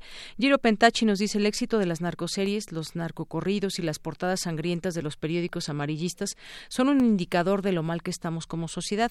La apología de la muerte, la violencia, el machismo y la corrupción es vomitiva, nos dice Giro Pentachi y le agradecemos mucho, por supuesto, este comentario. Alejandro También eh, Socorro Venegas, eh, Felipe Vega, también muchísimas gracias. Gracias a todas las personas que se hacen presentes. Nuestros amigos del libro Sunam ya aquí presentes. Em, en un momento estará Lola Horner aquí en Prisma RU para platicar del libro La cripta del espejo de Marcela del Río, como les comentábamos. Saludos a nuestros amigos de Editorial Enequén, a Bimael Hernández, a Gabriel del Corral, David García, Marco Fernández, a todos ustedes muchísimas gracias. Hace rato que platicamos de esta desafortunada noticia, lo que es del caso de Ingrid Escamilla, esta joven que fue desollada eh, ahí en la delegación Gustavo Amadero, pues hay un pronunciamiento de parte de la jefa de gobierno capitalino, Claudia Sheinbaum, condenó este feminicidio, aquí la importancia de llamar feminicidio a este eh, homicidio llevado a cabo contra una mujer de Ingrid Escamilla y reiteró su compromiso de trabajar por erradicar la violencia hacia las mujeres. La mandataria capitalina Envió su pésame a la familia de Ingrid Escamilla y sostuvo que cuando el odio llega a estos niveles es indignante por lo que la Secretaría de Seguridad Ciudadana ha detenido al presunto responsable y la fiscal ha declarado que exigirá la máxima condena. En ese sentido, se pronunció en contra de eliminar el delito de feminicidio, como lo propone la Fiscalía General de la República a cargo de Alejandro Hertz Manero. En el Congreso capitalino, los diputados guardaron un minuto de silencio en memoria de Ingrid Escamilla. Los legisladores externaron su indignación por la las filtraciones de fotos y videos que circularon en redes sociales sobre su asesinato, al tiempo que pidieron a las autoridades capitalinas en especial a la Fiscalía General garantizar seguridad para todas las mujeres y justicia para Ingrid Escamilla. Por otro lado, también, pues. Eh, fue cuestionada sobre la presentación de la iniciativa de la llamada Ley Abril para reformar el Código Penal y castigar hasta con 18 años de cárcel a servidores públicos que omitan y desestimen los riesgos de la violencia de género y familiar. Al respecto dijo que a pesar de no conocer su contenido en materia de, de seguridad, la impunidad debe combatirse. Pues esto es parte de lo que se sabe del caso, este pronunciamiento que hace la jefa de gobierno, pero sobre todo también y replantearnos esto último. ¿Quién filtra esas, pues es parte de un trabajo, levantar las evidencias y demás, es un trabajo pericial, un trabajo de las autoridades, pero no de los medios de comunicación, mostrar las fotos de una mujer en la situación en que fue encontrada. Bien, pues vámonos ahora a la información. La Junta de Gobierno designó a Rosa María Ramírez Zamora, directora del Instituto de Ingeniería de la UNAM. Es la primera mujer en dirigir dicho instituto. Adelante, Cristina. Al darle posesión del cargo para el periodo 2020-2024, el coordinador de la investigación científica, William Lee, destacó que los temas relevantes para este periodo son la necesidad de aprovechar las capacidades de manera transversal y multidisciplinaria e incursionar en áreas de ingeniería moderna. Lee Alardín instó a la comunidad de ingeniería a mantener y mejorar la productividad científica reportada en revistas indizadas o productos considerados para estos fines. Asimismo, a buscar mayor colaboración con otras dependencias del subsistema, fortalecer los programas de licenciatura y posgrado para incrementar el número de graduados y continuar con el apoyo a sedes foráneas para que desarrollen proyectos locales. En tanto, Rosa María Ramírez Zamora consideró que su designación va a marcar un hito. Es un gran honor y un gran reto ser la primera mujer que va a representar en la dirección a este instituto tan grande, con tantas personalidades, que podemos hacer cosas muy grandes. Considero que mi designación como eh, la primera mujer para representar este gran instituto va a marcar un hito. Lo que cuenta son las capacidades, la trayectoria, la propuesta del plan de trabajo y no es una cuestión de género. También habló de la importancia de tener un consejo directivo que ofrezca pautas a seguir en las líneas de investigación. La titular del Instituto de Ingeniería resaltó la participación de expertos nacionales e internacionales de las áreas académica, empresarial y gubernamental para delimitar el rumbo de las investigaciones que desarrollarán los jóvenes, quienes a su vez propondrán nuevas líneas en busca del progreso de proyectos complejos como las ciudades inteligentes. Dianire, este es mi reporte. Buenas tardes. Muchas gracias, Cristina. Buenas tardes. Nos vamos ahora con Cindy Pérez Ramírez. Inaugura el Instituto Politécnico Nacional Expo Profesiográfica 2020 de nivel superior. Cuéntanos, Cindy. Buenas tardes. ¿Qué tal, Deyanira? Muy buenas tardes. Del 10 al 17 de febrero, en el Centro Cultural Jaime Torres Bodet, el Instituto Politécnico Nacional muestra su oferta educativa que asciende a 73 programas académicos de vanguardia en las áreas de ingeniería y ciencias físico-matemáticas, ciencias médico-biológicas y ciencias sociales y administrativas. Durante la inauguración, el director general del Instituto Politécnico Nacional, Mario Alberto Rodríguez Casas, señaló que la cuarta revolución industrial o industria 4.0 es una realidad que ha modificado las formas de producir, vivir, convivir y aprender de la humanidad ante el complejo escenario configurado por las tecnologías de la información y la comunicación, la inteligencia artificial, el Big Data, el Internet de las Cosas, la comunicación entre máquinas y la economía digital. Por ello, agregó que el IPN ha decidido transformarse para ser más pertinente con la creación de nuevas carreras y programas de posgrado que respondan a las necesidades de un mercado laboral cada vez más competitivo. De ahí que durante 2018 y 2019 se hayan creado 17 nuevos programas académicos y que para este 2020 proyectan cerrar el año con un total de 29 nuevos programas. Se trata de opciones de vanguardia que prepararán a los estudiantes para el futuro. Tal es el caso de la Ingeniería en Energía en Sistemas Energéticos y Redes Inteligentes, licenciatura en Negocios Energéticos Sustentables, así como las recientemente creadas Ingeniería en Inteligencia Artificial y licenciatura en Ciencia de Datos, o las de próxima creación como Ingeniería Ferroviaria, Ingeniería Ingeniería Fotónica, licenciatura en Movilidad Urbana, en Negocios Digitales, entre otras. Hasta aquí la información. Muy buenas tardes. Gracias, Cindy. Muy buenas tardes. Vamos ahora a las breves internacionales con Rodrigo Aguilar. Internacional RU. En la Organización Mundial de la Salud tiene lugar hoy y mañana una reunión de más de 400 científicos que buscan frenar el brote de coronavirus al que han nombrado virus COVID-19. Es Tedros Adhanom, director general de la OMS. Aún así, he dicho muchas veces que si este virus llega a un sistema de salud débil, creará el caos. Lo hará. De momento no lo parece, pero puede ocurrir. Dependerá de cómo respondamos al brote. No creo que sea tarde. Tenemos oportunidad, pero el mundo debe responder al unísono para contribuir a fortalecer a los países con sistemas sanitarios más débiles. El titular de la OMS advirtió que el desarrollo de una vacuna contra la enfermedad provocada por el coronavirus de Wuhan se demorará al menos año y medio. Debido a la alerta mundial por la propagación del coronavirus, el Mobile World Congress de Barcelona decidirá el viernes si se realizará el evento programado del 24 al 27 de febrero. Empresas como Facebook, Intel, Amazon, Sony, Nvidia, Gigaset, Ericsson y LG ya anunciaron que no participarán en dicho evento. El Consejo de Seguridad de la ONU analiza lo que han llamado la cuestión palestina, esto ante el plan propuesto por el presidente Donald Trump para un acuerdo entre israelíes y palestinos. El secretario general Antonio Guterres señaló que Naciones Unidas sigue comprometida con el objetivo de lograr dos estados con las fronteras previas a 1967.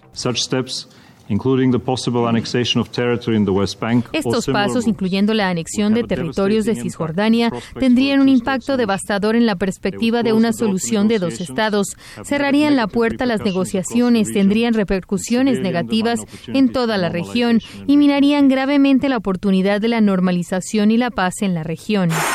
Decenas de heridos han dejado las protestas frente al Parlamento en Beirut. Las manifestaciones ocurren a casi dos meses de que se nombró al nuevo primer ministro Hassan Diab. Los inconformes se dieron cita frente al edificio del hemiciclo y lanzaron piedras contra los cuerpos de seguridad que rodeaban el edificio. Las fuerzas del orden respondieron con cañones de agua y gas lacrimógeno. Hasta el momento, la Cruz Roja libanesa informó que 18 personas fueron llevadas a hospitales cercanos y más de 100 manifestantes fueron atendidos en el momento.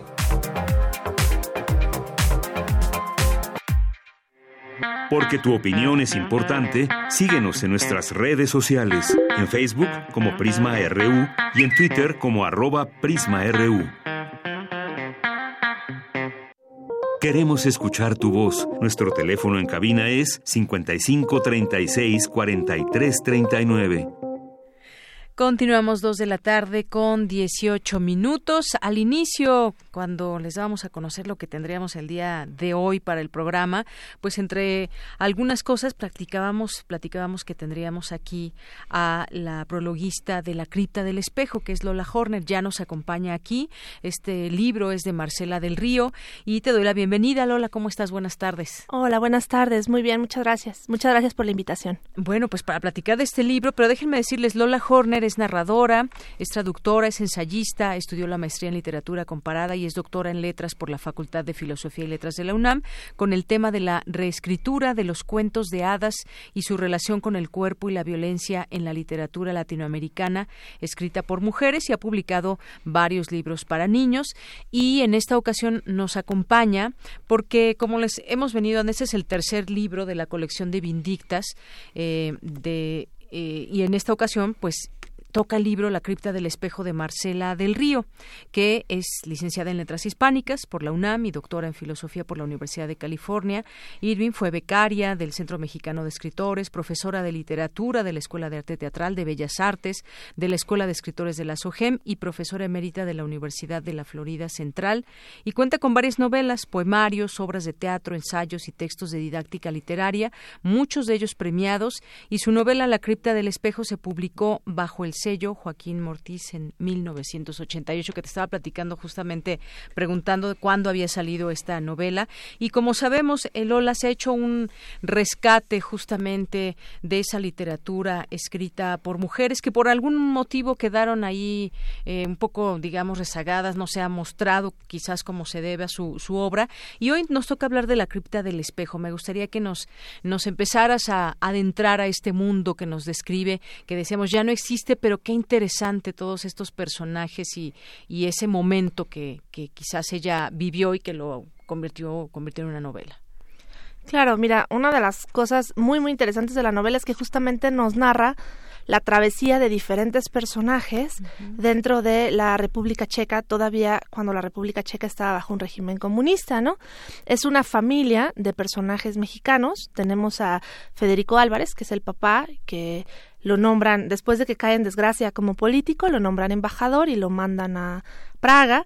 Y bueno, se lleva con, con él a su mujer, a su esposa, que se llama Marta. Marta lleva con ella, a su vez, a Cayetana, que es su empleada doméstica, y en algún momento los alcanza Gustavo, que es su hijo, ¿no? Entonces vamos viendo cómo el ambiente de la República Checa va envolviendo a estos personajes y cómo el conflicto de la novela comienza a complicarse porque cada uno de estos personajes va a vivir la travesía de una manera bien, bien distinta. Y me parece a mí que eso es lo apasionante de la novela, cómo se las arregla para... Eh, de alguna manera darle al lector una experiencia de inmersión en aquel mundo de, de, política, de intrigas, de una situación totalmente diferente a la que se vivía en México y cómo logra de verdad empapar al lector con estas vivencias tan distintas, porque obviamente Federico lo va a vivir muy diferente que Marta y Cayetana lo va a vivir de manera totalmente disímil de los de los otros tres personajes, ¿no? Entonces, en ese sentido,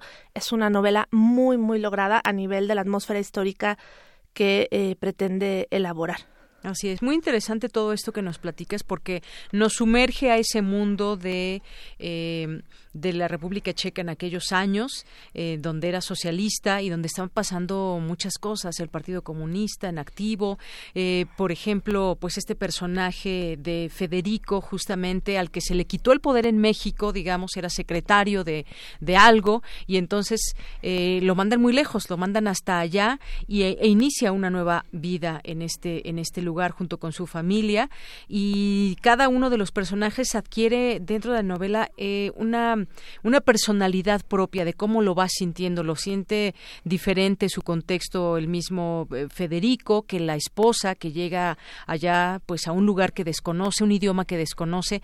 ¿Qué decir, por ejemplo, de una empleada doméstica que llega también a otro lugar que ni siquiera sabía dónde, dónde era República Checa y que también se sumerge en una serie de vivencias que pues seguramente eh, mucha gente se puede ver reflejada en estos personajes, porque además nos lleva de la mano a, temas como el poder, el amor eh, y algunas otras cosas, eh, el momento que se vive, el momento político también. Es, es muy ágil esta, esta novela.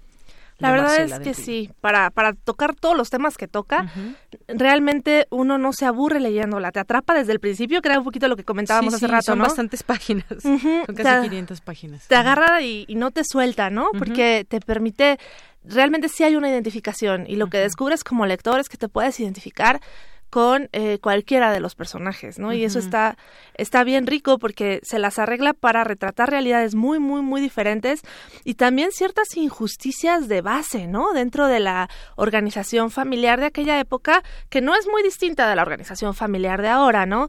Eh, vemos cómo todo el tiempo Marta dispone de Cayetana casi como si fuera de su propiedad. O sea, realmente no le dan la opción de irse a la República Checa, ¿no? Es no es que le, den a elegir, sino que más bien le dicen, bueno, nos vamos a mover, tú dame tu pasaporte.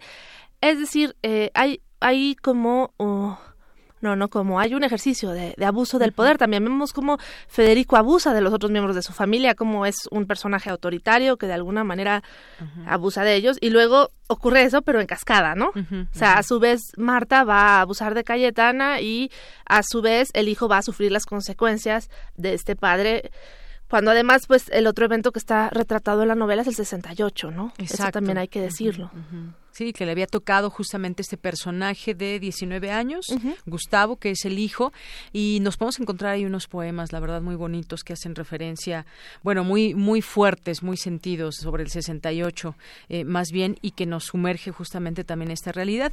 Escribes en, el, en la introducción, los hombres de poder no le son ajenos a la ficción literaria de nuestro país, y bueno, recuerdas, por ejemplo, Pedro Páramo, Artemio Cruz, eh, aunque por su rango de acción de personaje de Federico recuerda más a los políticos de Luis Espota o en tiempos recientes a los burócratas culturales que retrata Enrique Serna. Justamente esto, este tema del poder me parece que viene también muy bien descrito, como cuando tienes ese poder, cuando no lo tienes, lo que va a pasar, ese miedo, y hace algunas reflexiones interesantes del poder justamente dentro de la novela que es el poder. Mira, es para mí fue muy impresionante cuando yo me encontré esta novela, andábamos buscando, ¿no?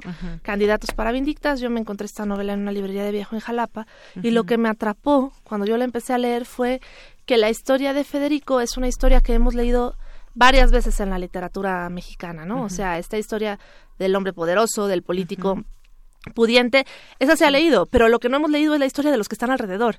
es decir, cuáles son las consecuencias que tiene convivir con una persona así, ¿no? Entonces, el hecho de poder tener estas perspectivas que además son distintas, porque la autora maneja varias voces, cosa nada fácil a nivel literario, y cómo cada una de las perspectivas de los otros personajes que conviven con Federico nos dan cuenta de una historia propia, ¿no? Entonces, un poco lo que la autora hace es decir, bueno, ya no vamos a escuchar tanto a los Federicos, sino que vamos a escuchar a todos los demás, ¿no? Y en ese sentido abre las posibilidades para ver cómo se ejerce el poder, porque eh, todos los personajes tienen cierta agencia, cierta capacidad de ejercer el poder. Incluso Cayetana, que no cuenta más que con su cuerpo, bueno, pues de alguna manera puede moverse, puede hacer algo con eso, ¿no? Y eh, a mí me parece que esa es toda una proeza literaria en el caso de esta novela porque no es condescendiente con sus personajes. De alguna manera sería más sencillo victimizar a Marta o victimizar a Cayetana o al mismo Gustavo y sin embargo la autora todo el tiempo se mueve en esta delgada línea entre la empatía y la compasión por sus personajes. Pero por supuesto el, poder es el, a mi parecer, es el tema central de la novela, ¿no? Porque nos habla justamente de cómo esta familia se mueve alrededor de un hombre poderoso, de un político poderoso, que yo insisto es, es un personaje que conocemos en la literatura y en la vida, en, la vida en nuestro México, ¿no? Así es. Y lo que ocurre con eso. Exacto. Hay una parte también donde justamente habla también de la memoria, ¿no? De cómo, cómo recordar esos sucesos que han marcado la vida de un país o la vida del mundo. La memoria también, eh, por ejemplo, aquí nos sumerge en el caso de Tlatelolco, eh, es una defensa de la identidad, esa memoria, la identidad a eh, que también nos hace eh, cómo, cómo recordar todo eso, qué recordamos de, del 68, cómo, cómo se vivió, cómo lo ha vivido cada quien, aún desde lejos, aunque no hayamos nacido eh, eh cuando se suscitó esto, pero hay una memoria colectiva también en todo esto.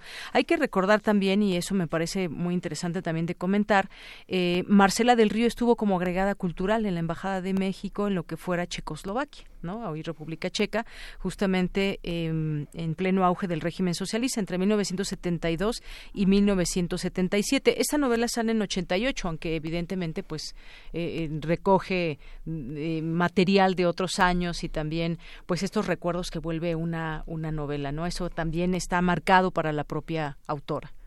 Sí, sin duda la novela bebe de la experiencia de la autora, pero eh, a mí lo que me parece justo apasionante es cómo Marcela del Río fue capaz de tomar su experiencia y transformarla en, palabras, ¿no? Y generar una ficción a partir de eso y todos estos puntos de vista distintos, ¿no? Porque eh, no es una narrativa autoficcional en el sentido de que no estamos leyendo un diario ni tampoco estamos leyendo unas memorias. Estamos leyendo una novela donde cada personaje tiene su propia historia, ¿no? Entonces, en ese sentido, eh, creo que hizo lo mejor que pudo con la experiencia que había vivido porque realmente supo entretejerla en una historia que es muy ágil, que es apasionante de, leer como, sí, digamos del otro lado de la página, ¿no? Y que además nos ayuda a entender una situación histórica que fue única en su momento, ¿no? Así es. Y, de paso nos lleva por estos lugares también de, eh, de aquel país, Checoslovaquia, eh, algunos sitios, el Moldava, que es también un personaje principal en todo esto, algo que pues marca también a los propios personajes, que es una referencia, ¿no? De estar, y que seguramente lo fue para ella, ¿no? Todo este tiempo, este río y algunos otros lugares que, que relata de, de aquel lugar, eh, que, nos, que nos recuerda además esos hechos de cómo era, había filas para, para todo, por ejemplo. No había una situación económica en gran bonanza y entonces nos relata cómo era Checoslovaquia en aquellos años y que lo que platicábamos también justo antes de entrar, no había caído el muro de Berlín y entonces había muchas cosas que decir de aquello que, que además de manera vívida tuvo oportunidad de, de, conocer y de retomar una, en, una, en una novela. Eh, pues, ¿qué más? ¿Qué más podemos decir de esta? Esta, como decíamos, se sumerge en parte de esta colección. Nos decías que tú encontraste, eh, rescataste de esta manera este libro y me ha, me ha gustado estas experiencias que nos han venido aquí a relatar justamente quienes han prologado los libros de cómo fue su encuentro con la autora, por ejemplo, ¿no? Nos decías que encontraste en una librería en Veracruz. En Jalapa, En Jalapa. Sí, yo me la encontré, andábamos buscando, ¿no? A ver, eh, la, la idea de la, de la colección viene de la iniciativa de Socorro Venegas, ¿no? Y Ave Barrera, que es la coordinadora, empezó a buscar los títulos y justo nos dimos a la tarea, nos abocamos a, a buscar eh, libros en librerías de, de, viejo, cosas que no se hubieran reeditado en más de 20 años, ¿no? Y entonces literalmente me lo encontré ahí en, en, empolvado, ¿no? En, en la librería de Jalapa y justo lo que decías del río es importante porque el río es, digamos, el hilo conductor de la novela. Esta novela se iba a llamar Donde muere el Moldava y al final el editor decidió que, se, que, ese nombre no, no convenía por la razón que fuera y se terminó llamando La cripta del espejo. Pero esta idea del fluir de la vida de los personajes y del fluir de las palabras, pues es algo que sin duda impregna completamente a la novela, ¿no? Es casi una novela acuática en ese sentido, en el sentido de que nos podemos sumergir en este torrente de palabras para seguir la historia. Así es. Y bueno, hay algunas eh, preguntas que se quedan también y que tú haces justamente en esta introducción. ¿Cuánto debemos las generaciones actuales a los hijos rebeldes de los 70? ¿Cuánto nos quedaron a ellos a deber? ¿Ha cambiado tanto la situación de las empleadas domésticas en México como para volverse irreconocible? Creo que ya decías un poco esta respuesta. No, hay muchas cosas que no, no han cambiado mucho pese a la distancia. Claro, es que todo el racismo, todo el clasismo, todo este, estos pequeños abusos de poder de los que yo te hablaba al inicio están totalmente presentes en la novela. Y ojalá pudiéramos pensar que hemos cambiado mucho, pero la verdad es que en estos treinta y tantos años desde que se publicó la novela no hay un, un, un, cambio significativo en muchas cosas, ¿no? el, el, eh, el, abuso de poder, el clasismo, el racismo siguen estando muy, muy presentes, ¿no? Y en ese sentido es un espejo incómodo donde mirarse esta novela y por eso me parece también tan necesaria de leer, ¿no? Una de las partes incómodas de leer también es como este joven idealista, Gustavo, que viene de... Eh, de haber estado en el movimiento estudiantil y que tiene ideas más de izquierda que el padre, ¿no? Porque el padre tiene ideas de simpatiza con el Partido Comunista. Verlo en Praga, ¿no? Ver a este joven en Praga y verlo eh, hablar con personas que sí viven en ese régimen, ¿no? Y cuestionarse. Creo que eso es de lo más rico de la novela, porque si Gustavo se hubiera quedado en México, entonces sus opiniones quizás no habrían sido eh, cuestionadas. Y por eso me gusta tanto porque creo que la autora de verdad se preocupa por colocar a sus personajes en situaciones donde son cuestionados. Y ahí es donde la trama se vuelve muchísimo más interesante. Exactamente. Y que también nos lleva justamente también a ese momento que se vivió eh, en, en, Checoslovaquia durante todos estos años, donde eh, pues por ejemplo había muchos artículos que no se podían conseguir en que incluso eh, Marta la esposa de Federico en algún momento cuenta en la novela que una señora en la calle le decía a ver y empezó a sacar cosas de su bolsa porque son cosas que no se podían conseguir. Se las quería comprar no se las quería robar porque pues parte de lo que llevó digamos el comunismo era pues falta de ciertos artículos no que eran considerados además de lujo y que ella llevaba de México de sus viajes que había hecho por otras partes del mundo. Esta, esta parte también muy, muy real de ese, de ese comunismo, ¿no? Lo, lo que faltaba, lo que pasaba entre la gente, nos acerca también un poco a esa sociedad de aquel momento, ¿no? Sí, sin duda es un recuento de realidades cotidianas. y eso me pareció muy interesante porque no estamos viendo las cuitas que Federico libra como diplomático. Eso no es el punto focal de la novela. Estamos viendo cómo se las va a arreglar Marta para hacer una cena para los embajadores, tomando en cuenta que no hay camarones en la Checoslovaquia de aquella época, ¿no? Literalmente. Entonces, estas cositas que parecerían domésticas, que parecerían irrelevantes, de pronto cobran un lugar central.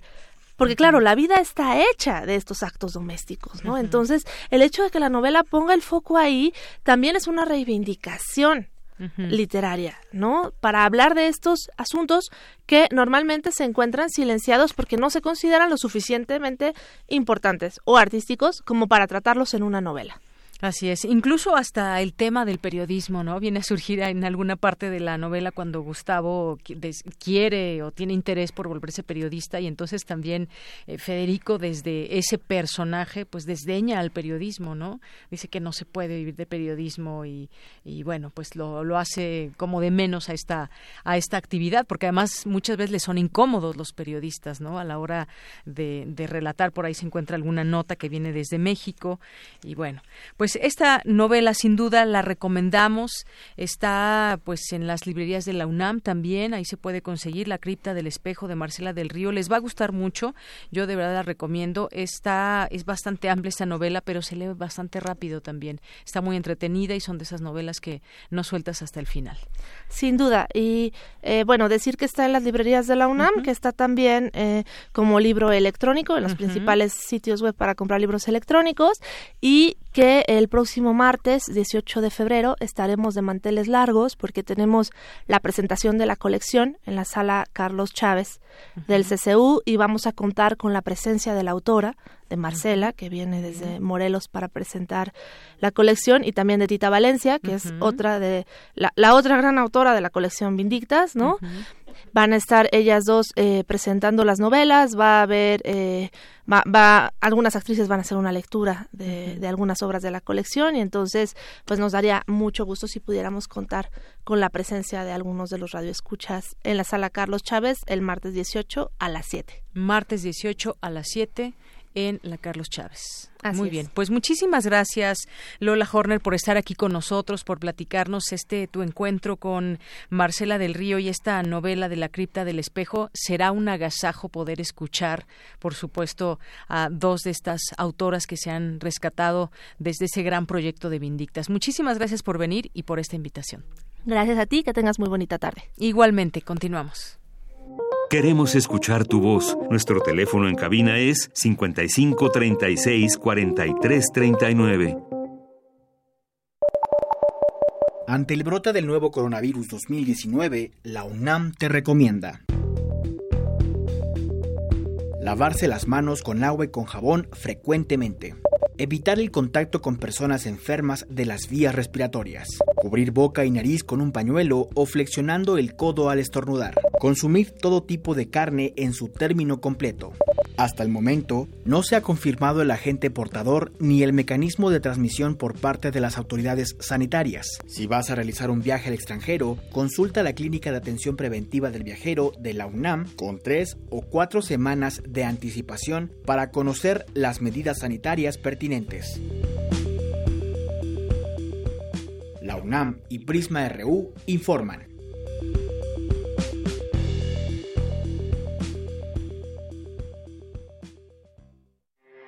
Porque tu opinión es importante, síguenos en nuestras redes sociales, en Facebook como Prisma RU y en Twitter como arroba PrismaRU. Son las 2 de la tarde con 38 minutos y tenemos un comunicado de nuestra universidad a, la comunidad universitaria. Las mujeres de la Universidad Nacional Autónoma de México han levantado la voz. Sus exigencias son absolutamente legítimas y deben ser apoyadas. Todos debemos comprenderlo así y responder con empatía y eficiencia a sus demandas dentro del marco de nuestra normatividad y vida académica. Somos respetuosos de las decisiones que en forma mayoritaria y universitaria toma el estudiantado y rechazamos enérgicamente el uso de la violencia como el medio para dirimir nuestras diferencias. Como rector de esta universidad, hago un exhorto a todas y todos quienes conforman la comunidad universitaria para que en los planteles educativos en donde se ha restablecido la vida académica se respete la voluntad de las mayorías y se eviten las confrontaciones. Estamos con ellas. Invito a todas y todos a preservar la unidad y los valores universitarios. Por mi raza hablará el espíritu y firma el doctor Enrique Graue, rector de la UNAM. Bien, pues después de dar a conocer esta información, desde la Rectoría, pues tenemos ya aquí a los poetas errantes, que todos los martes tienen una cita aquí con nosotros, más o menos a esta hora, y que nos traen pues algún trabajo del cual nos platican antes de qué se trata. Bueno, y hoy me acompañan Tana Ramos y Ricardo Isidro. ¿Cómo están? Muy buenas tardes. Hola, ¿qué tal, Deyanira? Hola, Deyanira, buenas tardes. Pues cuéntenos el día de hoy que vamos a escuchar. Bueno, pues hoy el guion que traemos es el segundo que escribo aquí con los poetas. Se llama Tienes un nuevo match y es una cosa muy divertida que escribí a partir de una experiencia que le pasó a mi novio. Nos conocimos gracias a que su amigo le descargó Tinder en su celular. Entonces, estas aplicaciones nuevas en donde sucede el amor, a partir de eso escribió el guion. Es sobre un chico que casualmente se llama Ricardo, no tiene nada que ver con este Ricardo de aquí, que está aquí hoy, pero él le presta voz. Eh, sucede que se encuentra con esta chica, una chica que sabe perfectamente lo que quiere, y es ahí donde le hace un choque con lo que él venía pensando acerca de su fabulosa cita. Entonces. Muy bien, pues. Bueno. Ricardo no eres tú, ¿eh? Sí, no, no, soy yo. Cualquier parecido con la realidad es mera coincidencia. Aquí, bueno, Tana me, eligió para el guion y yo con el conocimiento poquito que tengo sobre Tinder, porque nunca lo he utilizado, quiero dejar constancia no, al aire A ver, ¿nos estás diciendo la verdad? No, sí, de verdad, nunca he utilizado ¿Pero tienes o no cuenta de Tinder? No, nunca, nunca Pero la conoces, la aplicación. La conozco porque me he divertido mucho eh, seleccionando digamos, con cuentas de amigos o de amigas, ¿no? Así como el match, así como estamos platicando. A ver, Yo pues sí de verdad nunca he entrado ni de chiste ni de ni a ver de un compañero, nadie me ha dejado ver su Tinder, pero es una cosa divertida como decir sí, no, sí, no y más si no es tuyo, ¿no? Claro. Bueno, pero además es para gente soltera, ¿no? Claro. En Se teoría. supone que sí. en teoría. Esperamos que estén solteros los que, los que lo usan. Bueno. Bueno, entonces, no, yo, yo sí. sabía por ahí que había incluso parejas que buscaban, digamos, a alguien, un tercero, Ah. ¿no? Para involucrarse con ellos, pero bueno. Bueno, y Tinder y hay Grinder también, ¿no? Sí, hay Claro, varias hay- aplicaciones. Hay varias. Bueno, pues vamos a escuchar entonces ese trabajo y regresamos con ustedes. Claro que sí. Poeta soy, errando voy, buscando el sonido que deja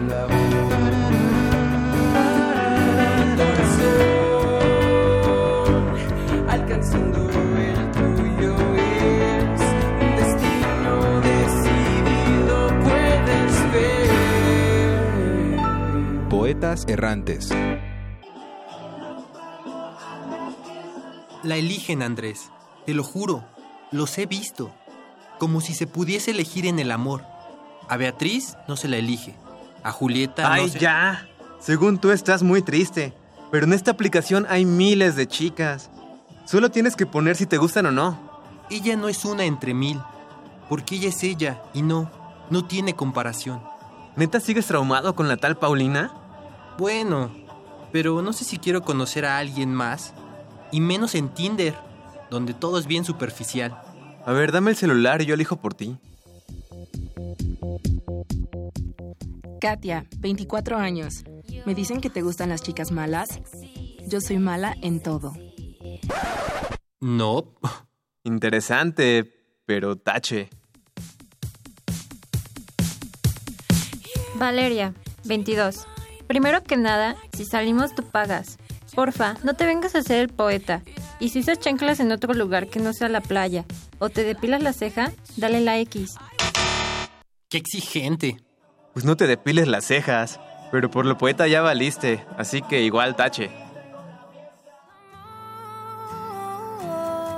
Ana, 23. Me gusta salir con mis amigos y conocer nuevas personas. Probablemente leo demasiada poesía, pero si tú también la disfrutas, podemos llevarnos bien. Eh, es bonita, se ve que es buena onda. A ver. Ahora sí, ¿verdad? Ya, dámelo. No, no puede ser. Es ella. ¿Ella quién? Paulina. ¿Neta? Pues dale like. Hicieron match. Ponle que si quiere ir por un café. Dice que el viernes. Pues vas, tigre. Grr. La verdad, no esperaba encontrarte a ti en Tinder. No, ni yo. No quería, pero Andrés me obligó. Bueno, sí quería y no me obligó. Tú me entiendes. ¿Y a cuántas personas has visto? No, yo solo quiero salir contigo. Ah, No, no te espantes.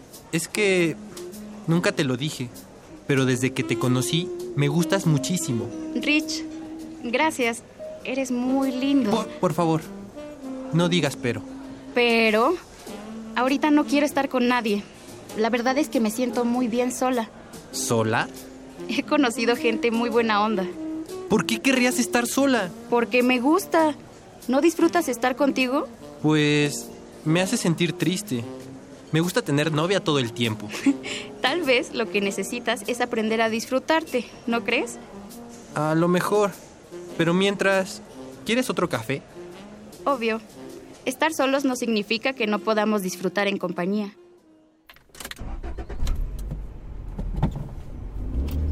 Y ya, me dijo que está feliz así, sola. Bien raro, ¿no? La neta no. No sé por qué estar solo se ha convertido en una enfermedad vergonzosa. ¿Sabes por qué todo el mundo huye de la soledad? ¿Por qué? Porque nos obliga a pensar, Rich. En nuestros días, Descartes ya no escribiría, pienso, luego existo. Diría, estoy solo, luego pienso. Sí, a lo mejor nadie desea la soledad porque deja demasiado tiempo para pensar. Oye, vamos a pensar con una chela, ¿no? Va, pero ¿ya puedo eliminar Tinder? Sí. Lo instalé con tu cel porque te sentías triste estando solo. Sí, en eso ando. ¿Escuchaste? Tengo otro match. A ver, checa mi cel. Ah, bueno. Nada desde la noche a la mañana. Date vuelta a la izquierda en la siguiente. Ahí está el bar. Ajá. ¿Y entonces? Se llama Daniela. Tiene 20. Lo que acabamos de escuchar es el proyecto radiofónico de los estudiantes que realizan el servicio social en Radio UNAM, unidos solo por el amor a la poesía y al sonido. Radio UNAM, experiencia sonora.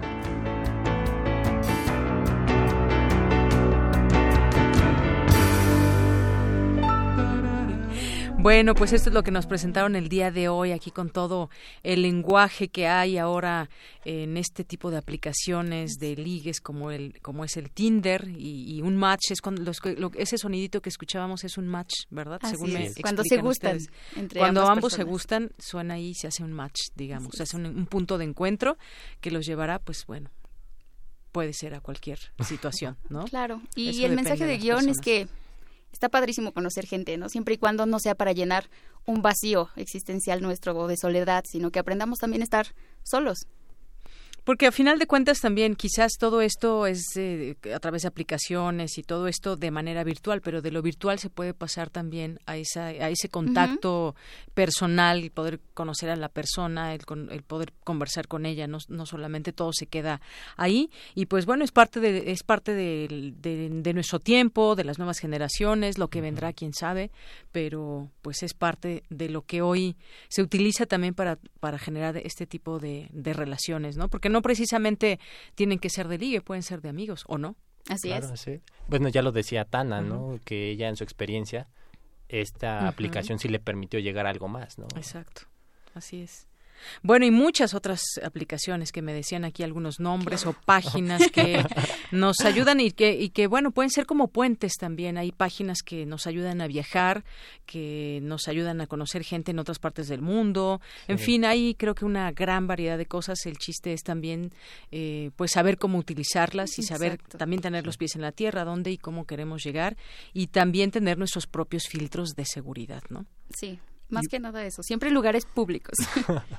y bueno, yo, yo quería mencionar algo a propósito de la cápsula y de un comentario que hizo mi amigo Pablo Castro la semana pasada, aquí al aire. Eh, en la cápsula hacen match los, los personajes, porque a la chica le gusta la poesía y entonces eso a él le interesa. Pablo hablaba de los malos usos que puede tener la poesía, Y tú, de Yanira, decías, bueno, yo tengo mis reservas, ¿no? Como que no te quedaba no te convencía como la idea de Pablo, ¿no? y, bueno, más allá de que a mí tampoco me convence, porque él mencionaba al Don Juan, ¿no? Decía, es que el Don Juan puede hacer un mal uso de la poesía. Y bueno, yo lo que creo es que si el Don Juan no lo hiciera mediante la poesía, encontraría otros medios menos refinados para llevar a cabo sus oscuros propósitos, ¿no? Exactamente. Y bueno, uno también tiene que ponerse las pilas y saber reconocer esos Don Juanes. Así es. Y lo, y lo único que sí es que también esta idea no, no es nueva, como de alguna parte negativa a la poesía, tampoco está nueva, tampoco es que Pablo se la haya sacado de la manga, ¿no? ya Platón quería expulsar a todos los poetas de su república. Pues bueno, nada más eso hasta ahí. Esta acotación. Muchas gracias, Ricardo. Y tenemos dos anuncios. Eh, primero le queremos mandar un fuerte abrazo al colectivo artístico Itzamna, que se contactó con nosotros a través de Facebook, con los poetas errantes, y que comparten este mismo amor por la poesía. Muy bien. Y en segundo queremos anunciarles que ya tenemos lugar para la obra en la que participan varios de los poetas. Se llama Bolero de Héctor Mendoza y se va a presentar en la sala Julián Carrillo este jueves 27 de febrero a las 4 de la tarde jueves 27 de febrero a las 4 de la tarde y la invitación es a todo el público. Sí, claro. Muy bien. Bueno, pues ya lo escucharon, anótenlo en su agenda y con esto nos despedimos. Muchísimas gracias Tana Ramos y Ricardo Isidro. Muchas gracias a ti, Deya. Nos escuchamos el siguiente martes. Hasta luego. Porque tu opinión es importante, síguenos en nuestras redes sociales, en Facebook como Prisma RU y en Twitter como arroba PrismaRU. Queremos escuchar tu voz. Nuestro teléfono en cabina es 55 36 43 39. Colaboradores RU. Literatura. Hoy es martes de A la orilla de la tarde con Alejandro Toledo, que ya está en la línea telefónica, escritor y ensayista. ¿Cómo estás, Alejandro? Muy buenas tardes. ¿Qué tal, Deyanira? ¿Cómo te va? Muy bien, muchas gracias. Platícanos el día de hoy. Sí, hace una semana hablaba yo de, Esther Seligson, esta gran escritora, y este, no mencioné que la conocí a ella en, casa del pintor Antonio Peláez, que es un gran pintor mexicano. Él eh, organizó en la en la calle de Dakota, creo, creo que es Dakota donde vivía, eh, una cena para hablar de su hermano que había sido escritor y, y que había firmado sus libros eh, con el nombre de Francisco Tario. Él se enteró que algunos estábamos interesados en la obra de Tario, entonces este convocó a, recuerdo yo por allá, a Guillermo Samperio, a Daniel González Dueñas, y también invitó a aquellos que él sabía que habían tenido tratos con, con su hermano. Eh, Esther Seligson había lo conoció a Tario en España porque Tario se fue a vivir a, España allá allá murió. Y ahí este entabló entabló amistad con él no para ese momento Tario era ya una, un fantasma como quizá soñó con serlo toda la vida. Había publicado este libro Una Violeta además en México en 1968 en diciembre de 68 y se había retirado a la a la a la vida este, tranquila, digamos, este, bueno, tranquila o intranquila, porque en 67 muere su mujer, Carmen Farel, y él más bien se dedica a, alcanzarla, a, esperar la muerte para poder estar con ella, ¿no? y, y esta como presencia entre de fantasmas y de muertos es muy importante si queremos entender su obra, ¿no? El, mismo título de este libro, Una Violeta además, publicado en el 68 por Mortiz y ahora reeditado por, por Lectorum, es como un mensaje por ahí a, la ultratumba, dirían, dirían, este, diría alguien, ¿no? Eh, el, esta, la violeta es, es algo que aparecía, las flores de violeta se enviaban entre Tario y Carmen Farel cuando eran novios en, la, correspondencia entre ellos solían aparecer este violetas. Y por aquí yo encontré de una carta de 1931 cuando empezaba el noviazgo. Él está en Llanes la familia era asturiana de, de española y Carmen está en la Ciudad de México y él le dice esa violeta que vino en tu carta la tengo en un libro de poesías que se llama Tabaré y que leí en el barco he tomado de ella el beso que me envías y también a este lo guardo en el fondo de mi corazón. Se guarda la, la flor de, la violeta y este y más de tres décadas después él le va a poner este título a su libro. Ya eh, había fallecido Carmen en el 67 y, y este entonces le, le dedica una última como una última carta digamos no es una esa es esa violeta además y todavía como para enfatizar un poco esa presencia de Carmen en el texto, eh, para ella es la, la dedicatoria, le dice para ti, mágico fantasma, las que fueron tus últimas lecturas. Entonces este libro está como, digamos, de algún modo marcado por esa, por esa presencia. Es un libro que circuló con algunas buenas reseñas durante el año 69, recuerdo de Héctor Aguilar Camín, de Ramón Chiró, de María Elvira Bermúdez, pero que poco a poco, digamos, en la década siguiente fue consiguiendo más, más lectores y que ya consiguió una, tuvo una reedición de lecturas mexicanas hace unas dos décadas y después esta que viene ahora en lector, un poco a poco se ha ido instalando como una especie de clásico de la literatura fantástica mexicana, ¿no? Es, es, es un libro que empezó su camino discretamente, pero que se ha ido volviendo importante con el con el paso de los años. No hay está lo mejor de sin duda de Francisco Tario en este género de lo fantástico. Hay un cuento ahí que se llama El Mico, que es, que parece cortasariano, sobre un ser que que aparece en la, en la bañera, digamos, una especie de, de, de chango de, o de mico, pero también es como un ser así como de, de eh, indescriptible, digamos, en cuanto a que sus orígenes no son como muy naturales y que adopta al, personaje con que lo reciben en, un departamento. Hay un cuento de fantasmas de este exiliados que se llama el, el, éxodo, que van de un lado al otro por Europa porque no tienen un asentamiento natural como en ese momento de, de, confusión entre, entre guerras, tienen que este, ir a buscar eh, refugio en, otros países, ¿no? Hay un cuento también como de caníbales que se llama Ragú de Ternera, que es, que es genial, digamos, en, la forma en que está escrito. Y sobre todo el cierre es muy importante en este libro, ¿no? La, con la banca vacía, Tario como que refiere lo que es su teoría, teoría o su poética, digamos, del fantasma, ¿no? Porque ahí llega a esa conclusión de que lo que mata al fantasma es, el olvido. Cuando se olvida al muerto, eh, pues yo recuerdo es, esa presencia fantasmada cuando los la gente, digamos, olvida a sus muertos, está eh, matando a los a los fantasmas, dice él, ¿no? Y sobre todo el último texto llama Entre tus dedos helados, que es un texto que aparece en, muchas antologías, antologías, perdón, y que desde su aparición en este año del 68 ahora ha sido como la como la firma este, principal de, Francisco Tario, ¿no? Así es. Bueno, pues nos queda entonces esta recomendación, Francisco Tario. Ya en algún otro momento nos habías hablado de él en esta ocasión con este eh, libro, Una Violeta de Más. Son esos sí, que hace un año creo que, había yo perdido mi ejemplar de, de Mortis. Ajá. Y de pronto, este, en estos, eh, alguien me, me ofreció por ahí en internet o en Facebook o alguna cosa, una edición y pude hacerlo eh, un intercambio y, recuperé digamos el ejemplar de, de la, la primera edición no si no mal recuerdo incluso incluso diste algunos ejemplares para el público.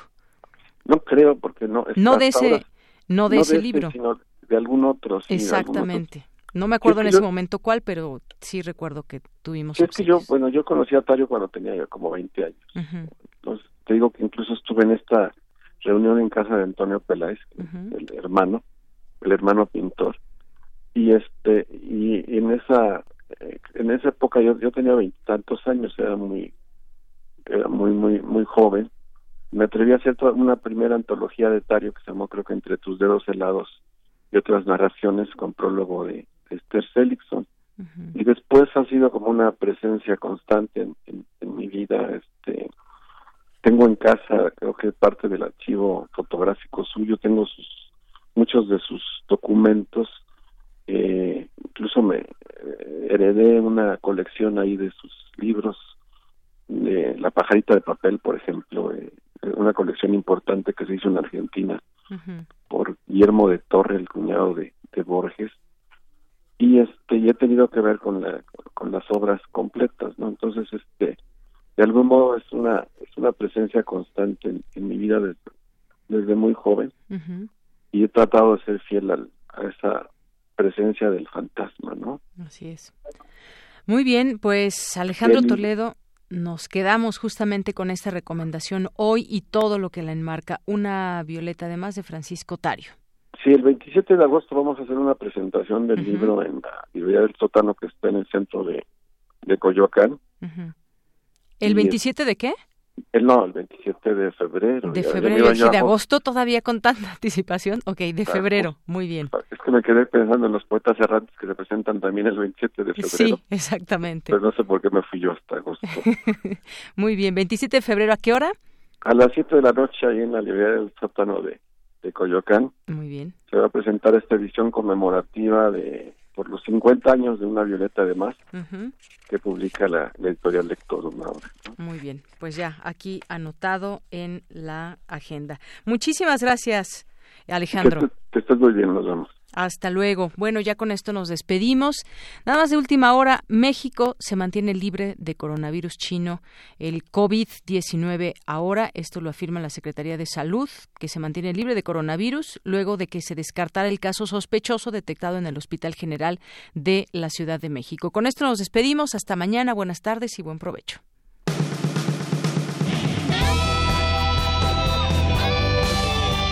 Prisma RU. Relatamos al mundo.